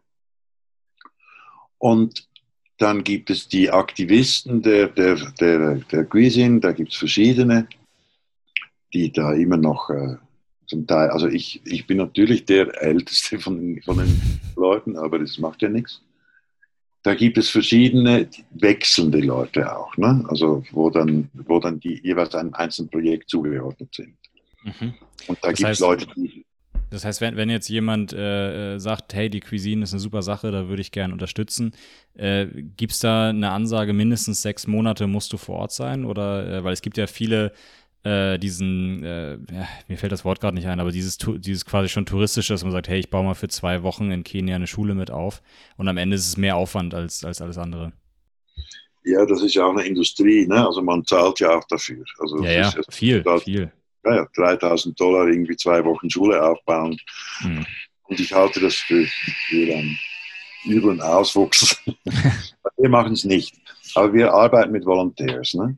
Und wir haben, aber die müssen nichts bezahlen, im Gegenteil, die kriegen von uns äh, gut, sie müssen den Flug selber, selber bezahlen und dann vor Ort kriegen sie Essen und Unterkunft und was man so zum Leben braucht. Aber so. Das Problem ist, dass wenn jemand bei uns mitarbeiten möchte, ich habe es jetzt hier in, in, in, in Ecuador, habe ich es auf Mindestdauer drei Monate festgelegt. Weil einen Monat brauchst du schon, bis du nur mal irgendwie weißt, wo hinten und vorne ist. Ne? Klar. Und dann, und dann, wenn jemand drei Monate bleibt, dann ist das gut. Wir hatten auch äh, jetzt mehrere Male Leute, die bleiben sechs Monate. Wir hatten auch schon Leute, die sind ein Jahr geblieben. Wir haben in Thessaloniki, wo wir auch dieses Projekt haben, das ist ein Projekt, das äh, sich um diese griechischen Flüchtlingsgeschichten kümmert. Thessaloniki ist so ein, ein, ganz übler Brennpunkt, weil dort gibt es noch nicht mal Lager. Also das ist, die Leute hängen wirklich auf der Straße rum. Ja. Dort sind wir am etwas, dort kann man auch mal für drei, vier Wochen herkommen, hingehen. Es kommt ein bisschen darauf an, was jemand mitbringt. Ne? Also wenn jemand zum Beispiel ein Koch ist oder ein, ein Gast, ein, jemand, der sich auskennt in diesem Gastgewerbebusiness, dann ist er natürlich sehr viel schneller drin, als wenn jemand gerade sein äh, ja, Architekturstudium abgeschlossen hat. Ne? Weil das ist etwas anderes. Wobei, wobei es auch dort Leute gibt, wo ich schon tolle Überraschungen erlebt. So. Aber unser typischer Volontär ist auch nicht 21, sondern der ist so zwischen 30 und 40. Es gibt auch welche, die sind über 40, die bereits eine gewisse Erfahrung mitbringen. Dann kommt es auch wieder darauf an, das Projekt Thessaloniki ist jetzt ein einfaches, weil es in der Nähe ist. Das Projekt hier in Ecuador ist ein einfaches, weil es nicht so gefährlich ist. Es ist nicht gefährlich so. Mhm. Also Malaria und vielleicht Dengue und vielleicht äh, kommt aber, aber im, im, im, Gewaltsinne nicht gefährlich. Im Gewaltsinne nicht. Das Projekt in Calabash, da waren jetzt gerade zwei Frauen, sechs Monate. Die haben sich sehr gut, sehr gut, sehr gut gemacht. Dann in San Cosito braucht es keine. Dann gibt es das Projekt in Zürich. Das ist, das ist eine, in einem Bundesauffanklager, wo die Leute reinkommen. Dort gibt es Leute, die arbeiten zum Teil schon seit Jahren mit. Und das ist ja immer wieder, also einmal im Monat. Also es ist ganz verschieden. Wenn jemand sich interessiert, bei der Quisin mitzuarbeiten, soll er uns einfach ein Mail schreiben. Ja, oder findet sich schon was. Mein Name ist äh, Lennart, ich bin 25 Jahre alt. 26. So, ähm, aber Sie haben es gerade schon gesagt, es ist ein riesiger Strauß an, an äh, Projekten, die Sie da machen. Also äh, von, äh, von einer Begegnungsstätte in Kenia über Frauengefängnisse im Libanon bis hin zu äh, Flüchtlingsunterstützung zu Hause in der Heimat in Zürich. Wonach suchen Sie Ihre neuen Projekte aus? Äh, wir suchen sie eigentlich nicht mehr aus, sondern sie kommen jetzt auf uns zu. Ne? Mhm. Also wir kriegen neuerdings auch Anfragen und die schauen wir uns dann an, ob wir die mittragen. Wir machen unterdessen auch schon Dinge, weil äh, da gibt es zum Beispiel in Südafrika gibt es einen Mann, der in, nicht, nicht in Südafrika, wie heißt es, Lesotho daneben. Mhm. Ja? ja, dieses kleine Land in Südafrika drin. Genau, der führt dort ein Waisenhaus und äh, der hat uns gefragt, ob wir äh, ob, ob wir ihm einfach helfen könnten, so küchenmäßig. Und da haben wir gesagt, das ist jetzt nicht unbedingt unser Ding, aber wir haben ihm dann äh, 5000 Dollar haben wir ihm besprochen. Also mhm. wir machen unterdessen auch solche Sachen. Ne? Ja. Also so kurze Sachen. Jetzt kommt dann im Moment ist gerade die Verhandlung über ein neues Projekt im Kongo. Das ist wiederum ein sehr interessantes weil wir müssen auch schauen, bei den eigenen Projekten wollen wir so nah wie möglich an die ursprünglichen Dinge hin. Ne? Also dieses Konfliktgebiet mit verschiedenen Parteien, wo dann etwas, wo, wo, wo wir etwas bewirken können durch das, was wir tun. Hm. Und dieses Kongo, äh, was jetzt kommt, da sind wir jetzt in Verhandlungen. Das kommt, geht auch über eine katholische Niederlassung dort, über eine Missionsstation ist im Nordostkongo, also ist dort, wo die Musik spielt. Und da wird es dann mit den Freiwilligen wieder so eine Sache, weil da müssen wir Leute haben, die Französisch können, wir müssen Leute haben, die schon mal in einem Low-Level-Kriegsgebiet waren, die sich auch interkulturell einigermaßen verhalten können. Was, das ist alles, das kann man dann nicht einfach den einen 20-jährigen Architekturstudenten schicken. Ja, der kann dann äh, irgendwann aufsetzen, wenn das Ding vielleicht funktioniert. Aber am Anfang braucht man natürlich erfahrene Menschen, die auch am Ende bringt ja, haben Sie selber gesagt, der, der graue Schimmer an der Seite bringt ja auch eine gewisse, äh, äh eine gewisse, einen gewissen Respekt durchaus, gerade bei so, so älteren Kulturen mit sich.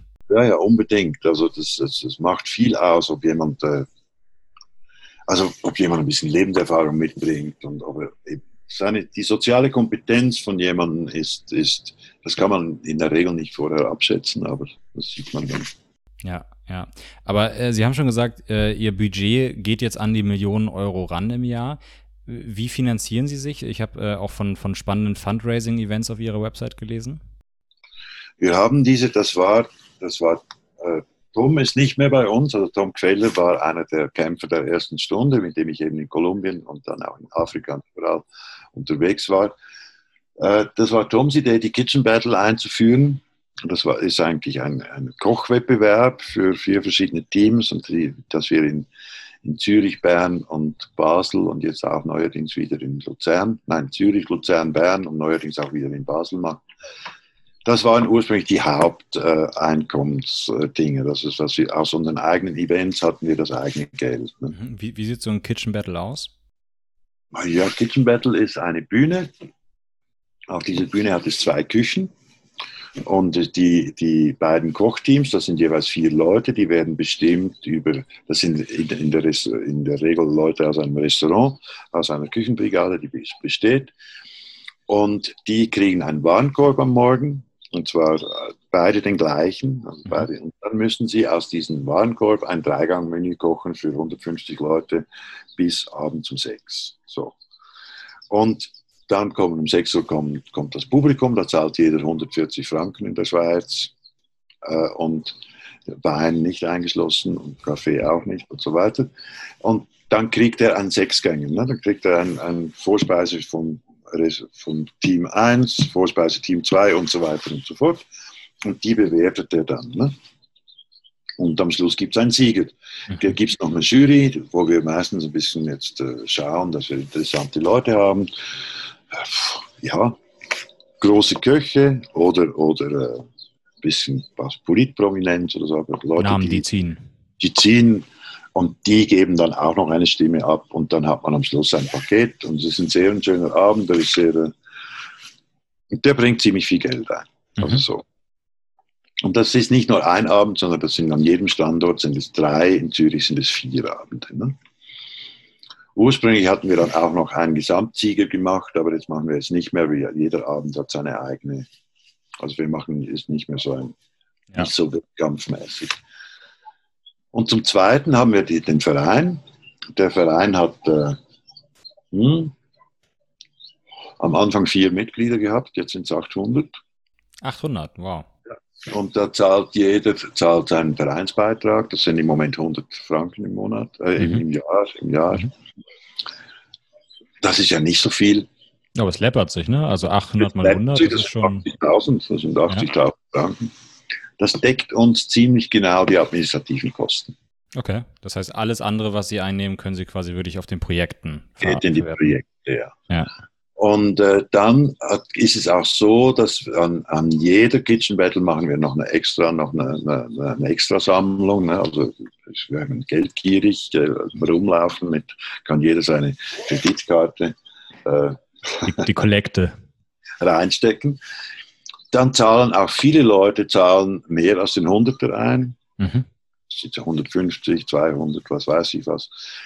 Und dann gibt es auch jedes Jahr, und das immer mehr, gibt es größere Spenden, dass jemand sagt, okay, ich habe meinen mein Geburtstag, ich will keine Geschenke, alles, was ich äh, reinkriege über meine Freunde, ich mache mach ein Fest, ich und das ist erstaunlich, wie viel das da zusammenkommt. Also das ja. können dann gern, gut und gern mal irgendwie 2.000, 3.000 Euro sein von einem Fest oder auch mal 5.000. Dann haben wir seit ungefähr, also wir sind ja nicht, äh, wir beziehen keine öffentlichen Gelder, also von Staatsgeldern haben wir nicht. Die nehmen uns nicht ernst. und äh, wir haben aber äh, von Stiftungen verschiedenster Art haben wir Gelder. Also wir schreiben jedes Jahr ungefähr 20, 30 Anträge. Und da kommen dann eben zum Beispiel, die sind dann auch projektbezogen, Ecuador zum Beispiel, wo wir sagen, wir haben jetzt diese Schule gebaut, die hat uns 180.000 Dollar gekostet, jetzt müssen wir sie noch einrichten. Mhm. Also wir brauchen Wandtafeln, wir brauchen das, wir brauchen das, wir brauchen Audiogeräte und so weiter und so fort. Das geht dann zum Teil über Sachspenden, wobei Sachspenden sind problematisch, weil die kriege ich hier kaum durch den Zoll. Aber es gibt dann auch viele Leute, die sagen, naja gut, also das sind dann auch mal 10, mal 15.000, mal 25.000. Das kommt über die Stiftung. Dann. Mhm. So, so läppert sich das alles zusammen. Ist aber viel Arbeit, also ist viel Fundraising-Arbeit dahin. Das glaube ich, das glaube ich. Ähm, und äh, am Ende geht es ja auch darum, äh, einfach Awareness zu schaffen, dass es die, diese, diese Organisation überhaupt gibt, weil am Ende haben wir schon gesagt, es gibt unfassbar viele NGOs, äh, einige schwarze Schafe, einige, äh, die wirklich tolle Arbeit leisten. Ähm, aber am Ende ist aber die Frage, wenn ich spende, an wen geht die äh, Spende? Ähm, und und äh, von den vielen Optionen, die ich habe, muss man dann ja die Cuisine überhaupt erstmal auf dem Zettel haben. Genau. Und da hat uns die Kitchen Battle als Veranstaltung, ne, das ist unterdessen, ist es auch fast wichtiger als, als Auftritt, äh, dass wir da etwas äh, machen, wo wir einen Kontakt haben zu, zu, den Leuten, die mit uns funktionieren. Äh, das hat uns sehr, sehr viel geholfen. Ich meine, wir sind immer noch mehrheitlich äh, ja, zu 95 Prozent in der Schweiz basiert, also auch die Spenden kommen aus der Schweiz. Und das Zweite ist, äh, jetzt mittlerweile gibt es verschiedene Fernseh- und Videogeschichten und äh, das Buch hat auch geholfen. Hm. Ich würde es jedem gerne empfehlen, dass er mein Buch kauft. Ne? Kochen Unbedingt. Unbedingt. unter dem richtigen Namen, nicht unter dem Namen, den ich genannt habe, bitte. Hm. Und so kommt man, so, so wächst es, es wächst kontinuierlich weiter und man kann wahrscheinlich davon ausgehen, dass wir irgendwann mal auch die 1000 Mitgliedergrenze überschreiten und, und, und wahrscheinlich dann irgendwann auch mal Staatsgelder kriegen können. Mhm. Es ist äh, innerhalb der Cuisine immer eine große Diskussion. Wir haben jeden November treffen wir uns, äh, also wir haben einen Vorstand von fünf Leuten. Wir treffen uns also immer im November, Anfang Dezember so, um den Jahresplan zu machen. Und da ist immer eine große Diskussion, wie weit wollen wir eigentlich wachsen? Also mhm. wollen wir noch größer werden? Wollen wir, äh, und wie können wir das, das wirkliche, also quasi die Seele des Ganzen halten, wenn es größer wird? Das, was Sie am Anfang meinten, dass, dass wenn es zu groß wird, dass es sein, sein eigentliches Ziel verfehlt, dass das meiste Geld für Administration oder im schlimmsten Fall Korruption drauf geht? Ja, oder dass man auch einfach Sachen machen muss, weil man äh, zu viel Geld hat. Ja. Ja. So. Jetzt ist es so, dass wir äh, in, in Ecuador habe ich das jetzt so gelöst. Ich habe jetzt hier in Ecuador ein, eine Zweigstelle gegründet, die unabhängig ist von der Cuisine in Zürich. Das ist die Cuisine Sans Frontières Ecuador, also Cuisina Sin Fronteras Ecuador. Und die muss Anträge stellen in Zürich. Mhm. Also Geld haben wollen. Die stellen aber auch in eigener Regie Anträge bei, bei den Ministerien hier und so weiter. Kommt zwar nie was rum bei, aber Goodwill kommt rum oder Sach, da, kommt, da spielen dann Sachspenden plötzlich eine Rolle, weil wir innerhalb des Landes sind. So. Mhm. Also ich muss jetzt zum Beispiel die Küche einrichten im, am Napo, also ist da eingerichtet. Ja, ich muss die ganzen Pfannentöpfe, Messer, Gabeln, alles kaufen. Das kostet mich etwa 5000 Dollar. Und da habe ich jetzt bei fünf verschiedenen äh, Produzenten von diesen Artikeln, habe ich also Anträge gestellt und da komme ich für 4.500, äh, so äh, kriege ich dann Rabatte. Ne? Ja. Das läppert sich auch. Ne? Also das ja, läppert sich bei Baumaterial, es läppert sich bei Transporten und so weiter. Äh, und so, und so eine Million äh, Euro ist dann am Ende doch relativ schnell, schnell weg, wenn man mehrere Projekte hat. Also bestes Beispiel habe ich äh, von Ihnen gelesen, dass Sie ja dann auf dem Napo dieses, dieses Projekt haben. Können Sie gleich vielleicht noch was zu erzählen, äh, wo Sie ja ein Schiff brauchen, äh, äh, definitiv. Und am Ende haben Sie, haben Sie, wenn ich es richtig gelesen habe, einen Bus aufs, auf den Napo geschickt. Ja, ist, also äh, mache ich mal kurz, weil ich möchte nachher noch kurz auf das kulinarische Manifest sprechen. Unbedingt, unbedingt. Und Sie haben ja nicht mehr so viel Zeit ja, jetzt ist 20 vor 12 Bar. Mhm. Äh, also das Schiff auf dem Napo war ein glücklicher Zufall, weil das war ein, ein, ein alter, ausgedienter Bus, der bereits auf einer alten Fähre festgeschweißt war. Und die, die, das hat so als, äh, als Diskothek, als Tanzschiff, also hat es funktioniert. Als Bordell auch. Und dann äh, habe ich das kaufen können, weil der Inhaber bei Nacht und Nebel abgehauen ist und irgendetwas schiefgelaufen ist. Dann habe ich das kaufen können und das war halt ideal, weil es hat durch diese, der Doppelsteckerbus, Doppelsteckerbus hat unten einen Klassenraum, oben ein, ein Ort, wo die Leute wohnen können, die, die Mannschaft wohnen können. Das ist ein großes Deck, wo man diese, diese Sachen machen kann, die wir machen. So. Genau, das ist ja eine Ausbildung, äh, äh gastronomische, touristische Ausbildung. Das ist äh, gastronomische Ausbildung. Die wir jetzt aber zurückfahren, weil es gibt jetzt keine Touristen mehr. Was wir jetzt machen und wo ich, wo ich mich eigentlich sehr darüber freue, das ist diese Ausbildungsstätte in Santa Rosa. Und dort ist der Schwerpunkt eigentlich auf äh, Lebensmittelsouveränität. So was ein wichtiger Punkt ist, weil der, das ganze Amazonasgebiet hängt, außer die wenigen Gruppen, die wirklich noch vom Jagen und Fischen leben, hängt am Tropf von, von, von, äh, von Versorgung durch, mit Reis und Bohnen aus dem Hochland. Ne? Ja. Und da und die Produktion, die existiert, zum Beispiel Kakao, es wird mehr und mehr Kakao angebaut, die hilft nicht, den Leuten zu überleben, sondern ist alles auf den Export ausgerichtet zumindest mal auch den nationalen äh, Export und dann auch nach außen.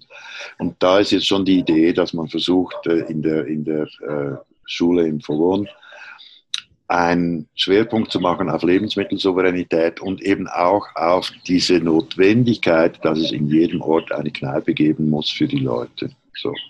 Also das ist dann das lang, lang. Wir bilden eigentlich Wirte aus. So. Ja, jetzt noch schnell der Sprung, ne? Also zum, zum, ich habe dieses Buch geschrieben, Kochen ist Politik, genau. um auf diese Geschichte von der Cuisine aufmerksam zu machen. Das ist ganz gut angekommen. Das ist ein es ist kein Bestseller, aber es, es zählt sich, sagen wir so.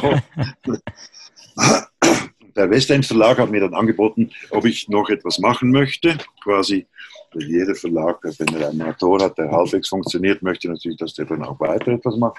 Klar. Und ich habe dann irgendwie so fast im Scherz gesagt, man sollte einmal das kulinarische Manifest schreiben, weil es geht so viel schief im Lebensmittelbereich und im Ernährungsbereich, dass das doch ein netter Titel wäre. Mhm. Dann haben sie gesagt, doch, das passt, weil der Westend ist ein linker Verlag, ne? und die haben, die haben diese Themen, haben die gerne. Und das kulinarische Manifest ist auch ein Buch, das sich jetzt, es liegt jetzt beim Verlag im Lektorat. Und das sollte dann auf äh, Leipzig nächstes Jahr rauskommen, auf die Buchmesse. Und da geht es darum, und das ist mir im, im Verlauf der letzten 40 Jahre mehr und mehr und mehr und mehr und mehr bewusst geworden, weil ich ja eben diese, diese Kochherkunft auch mit mir bringe, dass dieser absolut wichtigste Teil, ich meine, es gibt zwei Dinge, die sind überlebensnotwendig für den Menschen, das ist Sex und Essen, ne? also mhm. sonst sind nicht. Ne? Und dass diese ganze äh, Essenslandschaft, in der wir uns täglich bewegen, wir essen täglich, wir, wir haben täglich damit zu tun, wir werden täglich damit konfrontiert, es wird uns angeboten, es wird uns ganz viel Schrott angeboten, und es gibt ungeheure Auswüchse, die dann eben nicht mehr funktionieren. Eben Superfood ist etwas, wo ich wahnsinnig meine Zweifel habe, was soll das? Also ist eine gute Gelddruckmaschine. Ist eine Gelddruckmaschine und plötzlich merkt man, dass dieser ungeheuer wichtige Bereich des menschlichen Daseins, also es ist wirklich, äh, es ist elementar, wird mit einer Nonchalance, die schon fast an Selbstzerstörung grenzt, einfach aus den Händen gegeben. Es wird als Nebensächlichkeit angesehen. Man sagt, äh, Essen muss möglichst, möglichst gut in den Ablauf passen, also möglichst effizient, möglichst schnell. Ähm, äh, ich kenne viele in meinem Alter, die, die halt nicht mehr gemeinsam irgendwie äh, mit, der, mit der Freundin kochen, sondern da wird halt abends äh, noch schnell was bestellt oder auf dem Weg nach Hause irgendwo mitgenommen. Ja, das ist die Tendenz. Ne? Genau. Und diese Tendenz äh, ist, ist meiner Ansicht nach sehr kontraproduktiv. Ne? Ich meine, wer, wer, jemals ein eigenes Erdbeerbeet angelegt hat und dann die ersten Erdbeeren dort gepflückt hat, der behauptet auf Teufel komm raus, das sei die beste Erdbeere, die er in seinem Leben je gegessen hätte, ne? Ja, weil es ja. eben so ist. Ne? Und wenn man einen kleinen, äh, kleinen Kräutergarten auf dem Balkon hat, wo Schnittlauch und Oregano und Basilikum wächst, dann tut man auch, wie wenn man die Landwirtschaft erfunden hätte. Ne? Also so. Und das merkt man einfach, was es für eine, äh, für eine emotionale Bedeutung haben kann, diese Geschichten. Ja. Ich, ich habe selbst, also ich mache selbst meine Erfahrungen damit. Ich bin kein Gärtner, also ich bin wirklich nicht gut, aber wenn dann der Schnittlauch steht und ich mit der Schere da was und ein bisschen über den Salat streue, dann ist er schon besser. So. Weil es einfach, weil es einfach selbst gepflückt ist, haptisch, ja, klar. Man hat, ja, man hat dann den Bezug dazu. Und dass dieser Bezug, also dieses, dieses sich entfremden von diesen Dingen, ist etwas, was heißt, man entfremdet sich eigentlich von, von einer Basis, die man hat. Also es ist eine, eine ganz wichtige, ein, ein ich behaupte, es ist der wichtigste Faktor überhaupt, aber das ist auch ein bisschen überspitzt behauptet, äh, in der eigenen Existenz. Ne? Der Michael Lemke, das ist ein, es gibt ja diese, die, neuerdings gibt es in, bei, in der Leuphana-Universität in Lüneburg und in, in Salzburg gibt es, ein, gibt es einen Gastro gastrosophischen Lehrstuhl. Ne? Okay. Und, und die Gastrosophie ist so eine, eine wunderbare Entwicklung dass man mal heraus, dass es Leute gibt, die sich jetzt mal damit beschäftigen, ja, was hat das eigentlich, was hat das Essen für einen direkten Bezug zum Dasein und zum Menschsein und zum Menschwerden.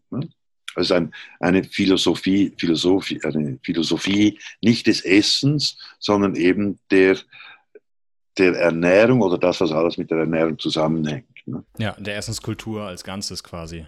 Genau. Und das ist der Michael Lemke, nee, nicht Michael, Harald. Harald Lemke ist einer der Gastrosophen Deutschlands, hat ein fettes Buch geschrieben, 700 Seiten zu dem Thema. Ich habe mir den Namen gerade schon notiert, der wird gleich da hiernach angeschrieben. der ist spannend, ne? Ja. Also Harald oder Michael, aber ich weiß es nicht mehr. Also Lemke auf jeden Fall.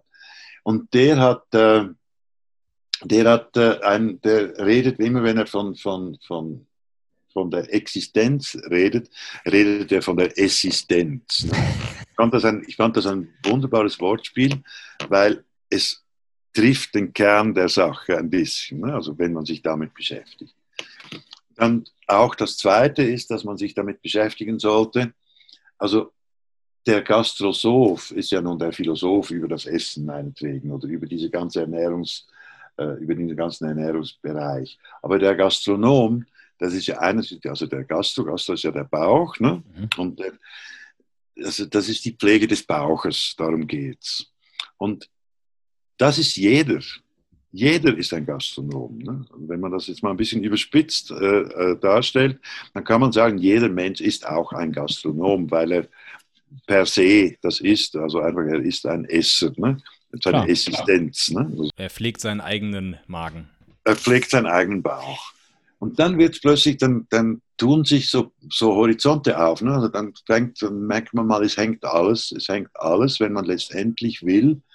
Man kann diese, diesen Weg jederzeit beschreiben, hängt alles damit zusammen, was man tut, um sich zu ernähren. Ne? So, eben, man kann abends äh, schnell den Pizzakurier anrufen oder auch den Gourmet-Kurier, das ist völlig wurscht. Mhm. Dann hat man wieder etwas. Oder aber man beschäftigt sich wirklich damit. Und dann gibt es ganz tolle Autoren, die sind aber alle neueren Datums. Also es gibt äh, wirklich, die sich mit diesen Dingen beschäftigen. Michael Pollan, der Amerikaner, der das Karnivoren-Dilemma geschrieben hat. Ich bin ein Vegetarier. Ne? Ja. Und zwar äh, einerseits, weil ich Fleisch gerne esse und andererseits, weil ich auch innerhalb des ganzen, der ganzen Struktur vom Produzenten über den Konsumenten und so weiter und so fort, hat das Tier sein, sein, seit 2000 Jahren oder länger, nein, viel länger, seinen angestammten Platz. Wenn man das rausnimmt, dann brechen ganz viele andere Dinge zusammen. Man kann das sukzessive verändern, wenn man das Gefühl hat, das muss sein. Dann kommt man auch zu einer, einer vegetarischen Gesellschaft. Ja.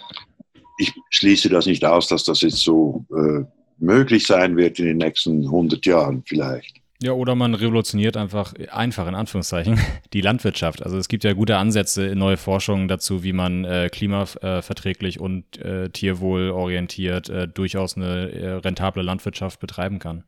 Ja, das ist, ist wahr. Man hat auch eben, Pollen beschreibt es zum Beispiel, dass der, es ist erwiesen, dass der kleine, diversifizierte Bauernbetrieb einen höheren Ertrag hat als die, die industrielle Landwirtschaft. Der kleine Betrieb ist aber darauf angewiesen, dass er lokale Märkte hat, dass es kleine Bauernmärkte gibt, die dann seine, wo er sein Produkt persönlich oder auch über einen Vertreter äh, verkaufen kann. Also so gibt es auch kleine Schlachthöfe, die eben wissen, wie das funktioniert mit den Tieren aus der Umgebung. So gibt es diese Kleinproduzenten, die saisonal und, äh, und äh, lokal produzieren. Wenn die Wirtschaft darauf eingehen würde, ne, dann könnte man das machen. Dann würde es besser funktionieren, als es im Moment funktioniert, behaupte ich mal. Klar, aber am Ende, am Ende beherrschen die Supermärkte halt den Markt und die Supermärkte können mit so kleinen nichts anfangen, äh, so, wie so wie sie aktuell arbeiten, sondern sie brauchen halt die Großen, die die große Mengen liefern. Ja, das stimmt. Aber wenn der Supermarkt, was ja zum Teil passiert, bei Edeka sieht man das übrigens sehr schön. Ne? Ja. Edeka hat, hat es geschafft, äh, auf lokaler Ebene zu agieren.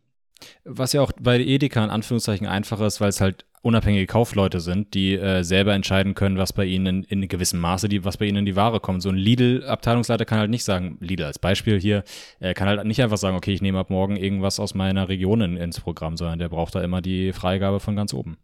Genau. Und deswegen ist aber diese, die, das Edeka-Beispiel ist das Beispiel, dass es funktionieren kann. Ne? Ja. Und das Gegenbeispiel lässt sich ganz einfach aufzeichnen. Man muss nur darauf hören. Ne? Also wenn man, letztens lese ich einen Artikel, dass man in Iowa äh, so viel Mais anbaut, dass er wirklich, äh, dass es, es geht nur noch um Supermais und Genmais und so weiter und so fort, weil der Mais, die Maisstärke und der Maissirup und so weiter und so fort kann man überall einsetzen. Dann hat man es aber geschafft, die gesamte Landwirtschaft Iowas in Arsch zu reiten. Ne? Mhm. Das sind nur noch diese riesigen Felder und die Monokulturen. Monokulturen bis zum Horizont. Und in dem Artikel, den ich gelesen habe, stand, man kann in Iowa, obwohl es ein äh, von, landwirtschaftlich, von der Landwirtschaft geprägter Bundesstaat der USA ist, keinen Salat kaufen, der in Iowa gewachsen ist. Weil nur Mais angebaut wird. Weil nur Mais angebaut wird. Ja. Und das ist natürlich erschreckend. Und dieses Erschrecken, das kommt nicht zum Ausdruck. Also das ist nicht präsent. Also man, man ist nicht erschrocken darüber, dass das so ist, sondern so ist es halt. Also ja, man will ja. es gar nicht wissen, weil man hat so viele wichtigere Dinge, die man. Und, und, und der kleine Konsument kann ja eh nichts machen, ne? Ja, das sagt man noch dazu. dazu kommt eine permanente äh, Unterschätzung oder eine permanente Diskriminierung schon fast des Handwerks. Und ich finde das ganz verrückt. Äh, kennen Sie Zürich? Nicht da gewesen bisher, nein.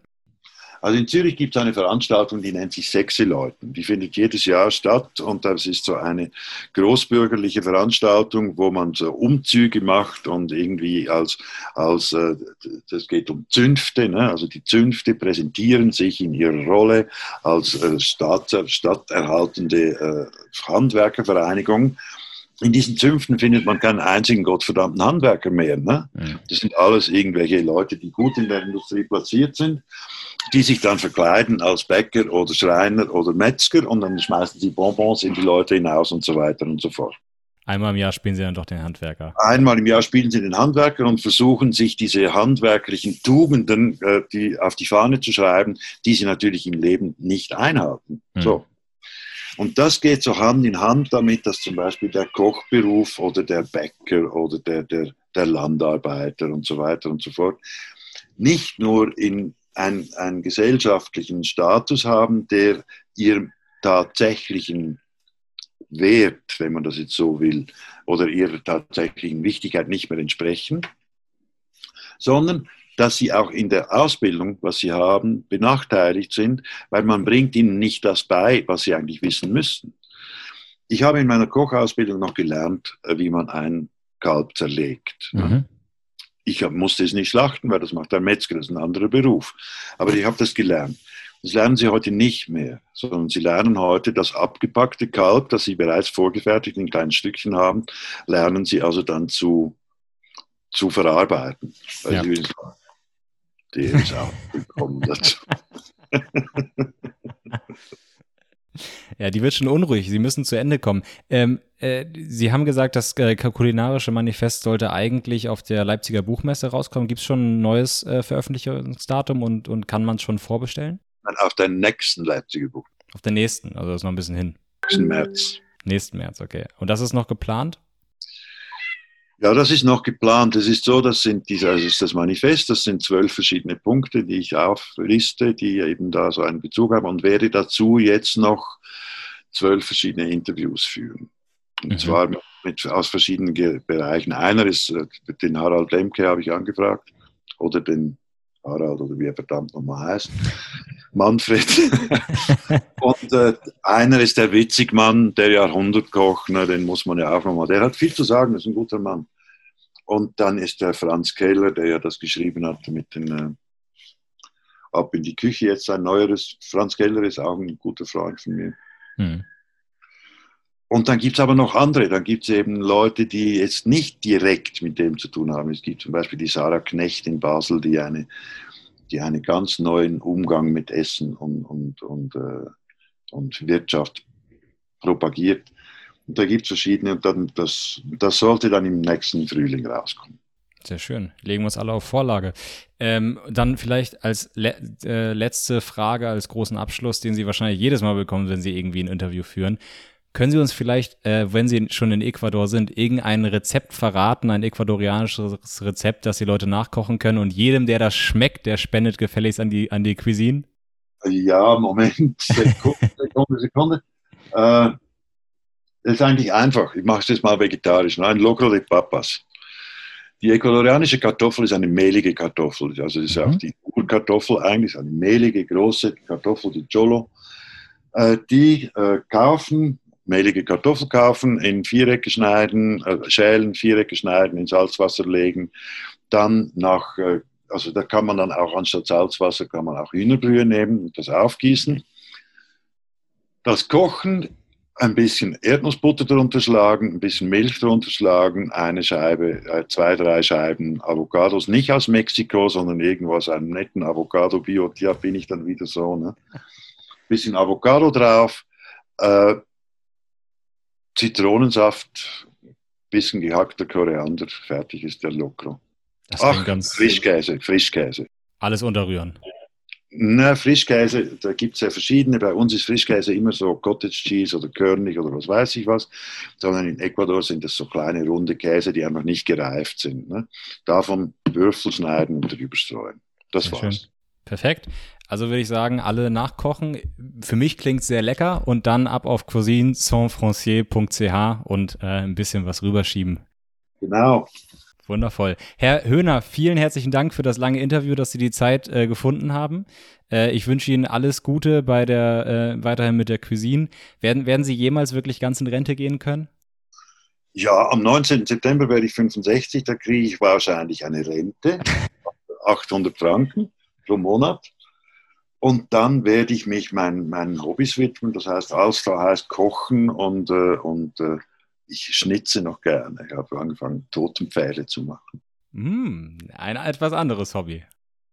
Nein, und sonst, sonst bleibe ich natürlich dabei. Ich werde meiner Cuisine schon erhalten bleiben. Sehr schön. Herr Höhner, herzlichen Dank. Danke Ihnen. Ich habe ich furchtbar viel geredet. Na ja, ist ja halt so. das gehört dazu. Also äh, die, die Meinung des Experten ist spannender als meine, von daher soll das so sein. Gut, ich danke mich, bedanke mich vielmal und vielleicht sehen wir uns mal in Hamburg. Ich hoffe sehr. Perfekt.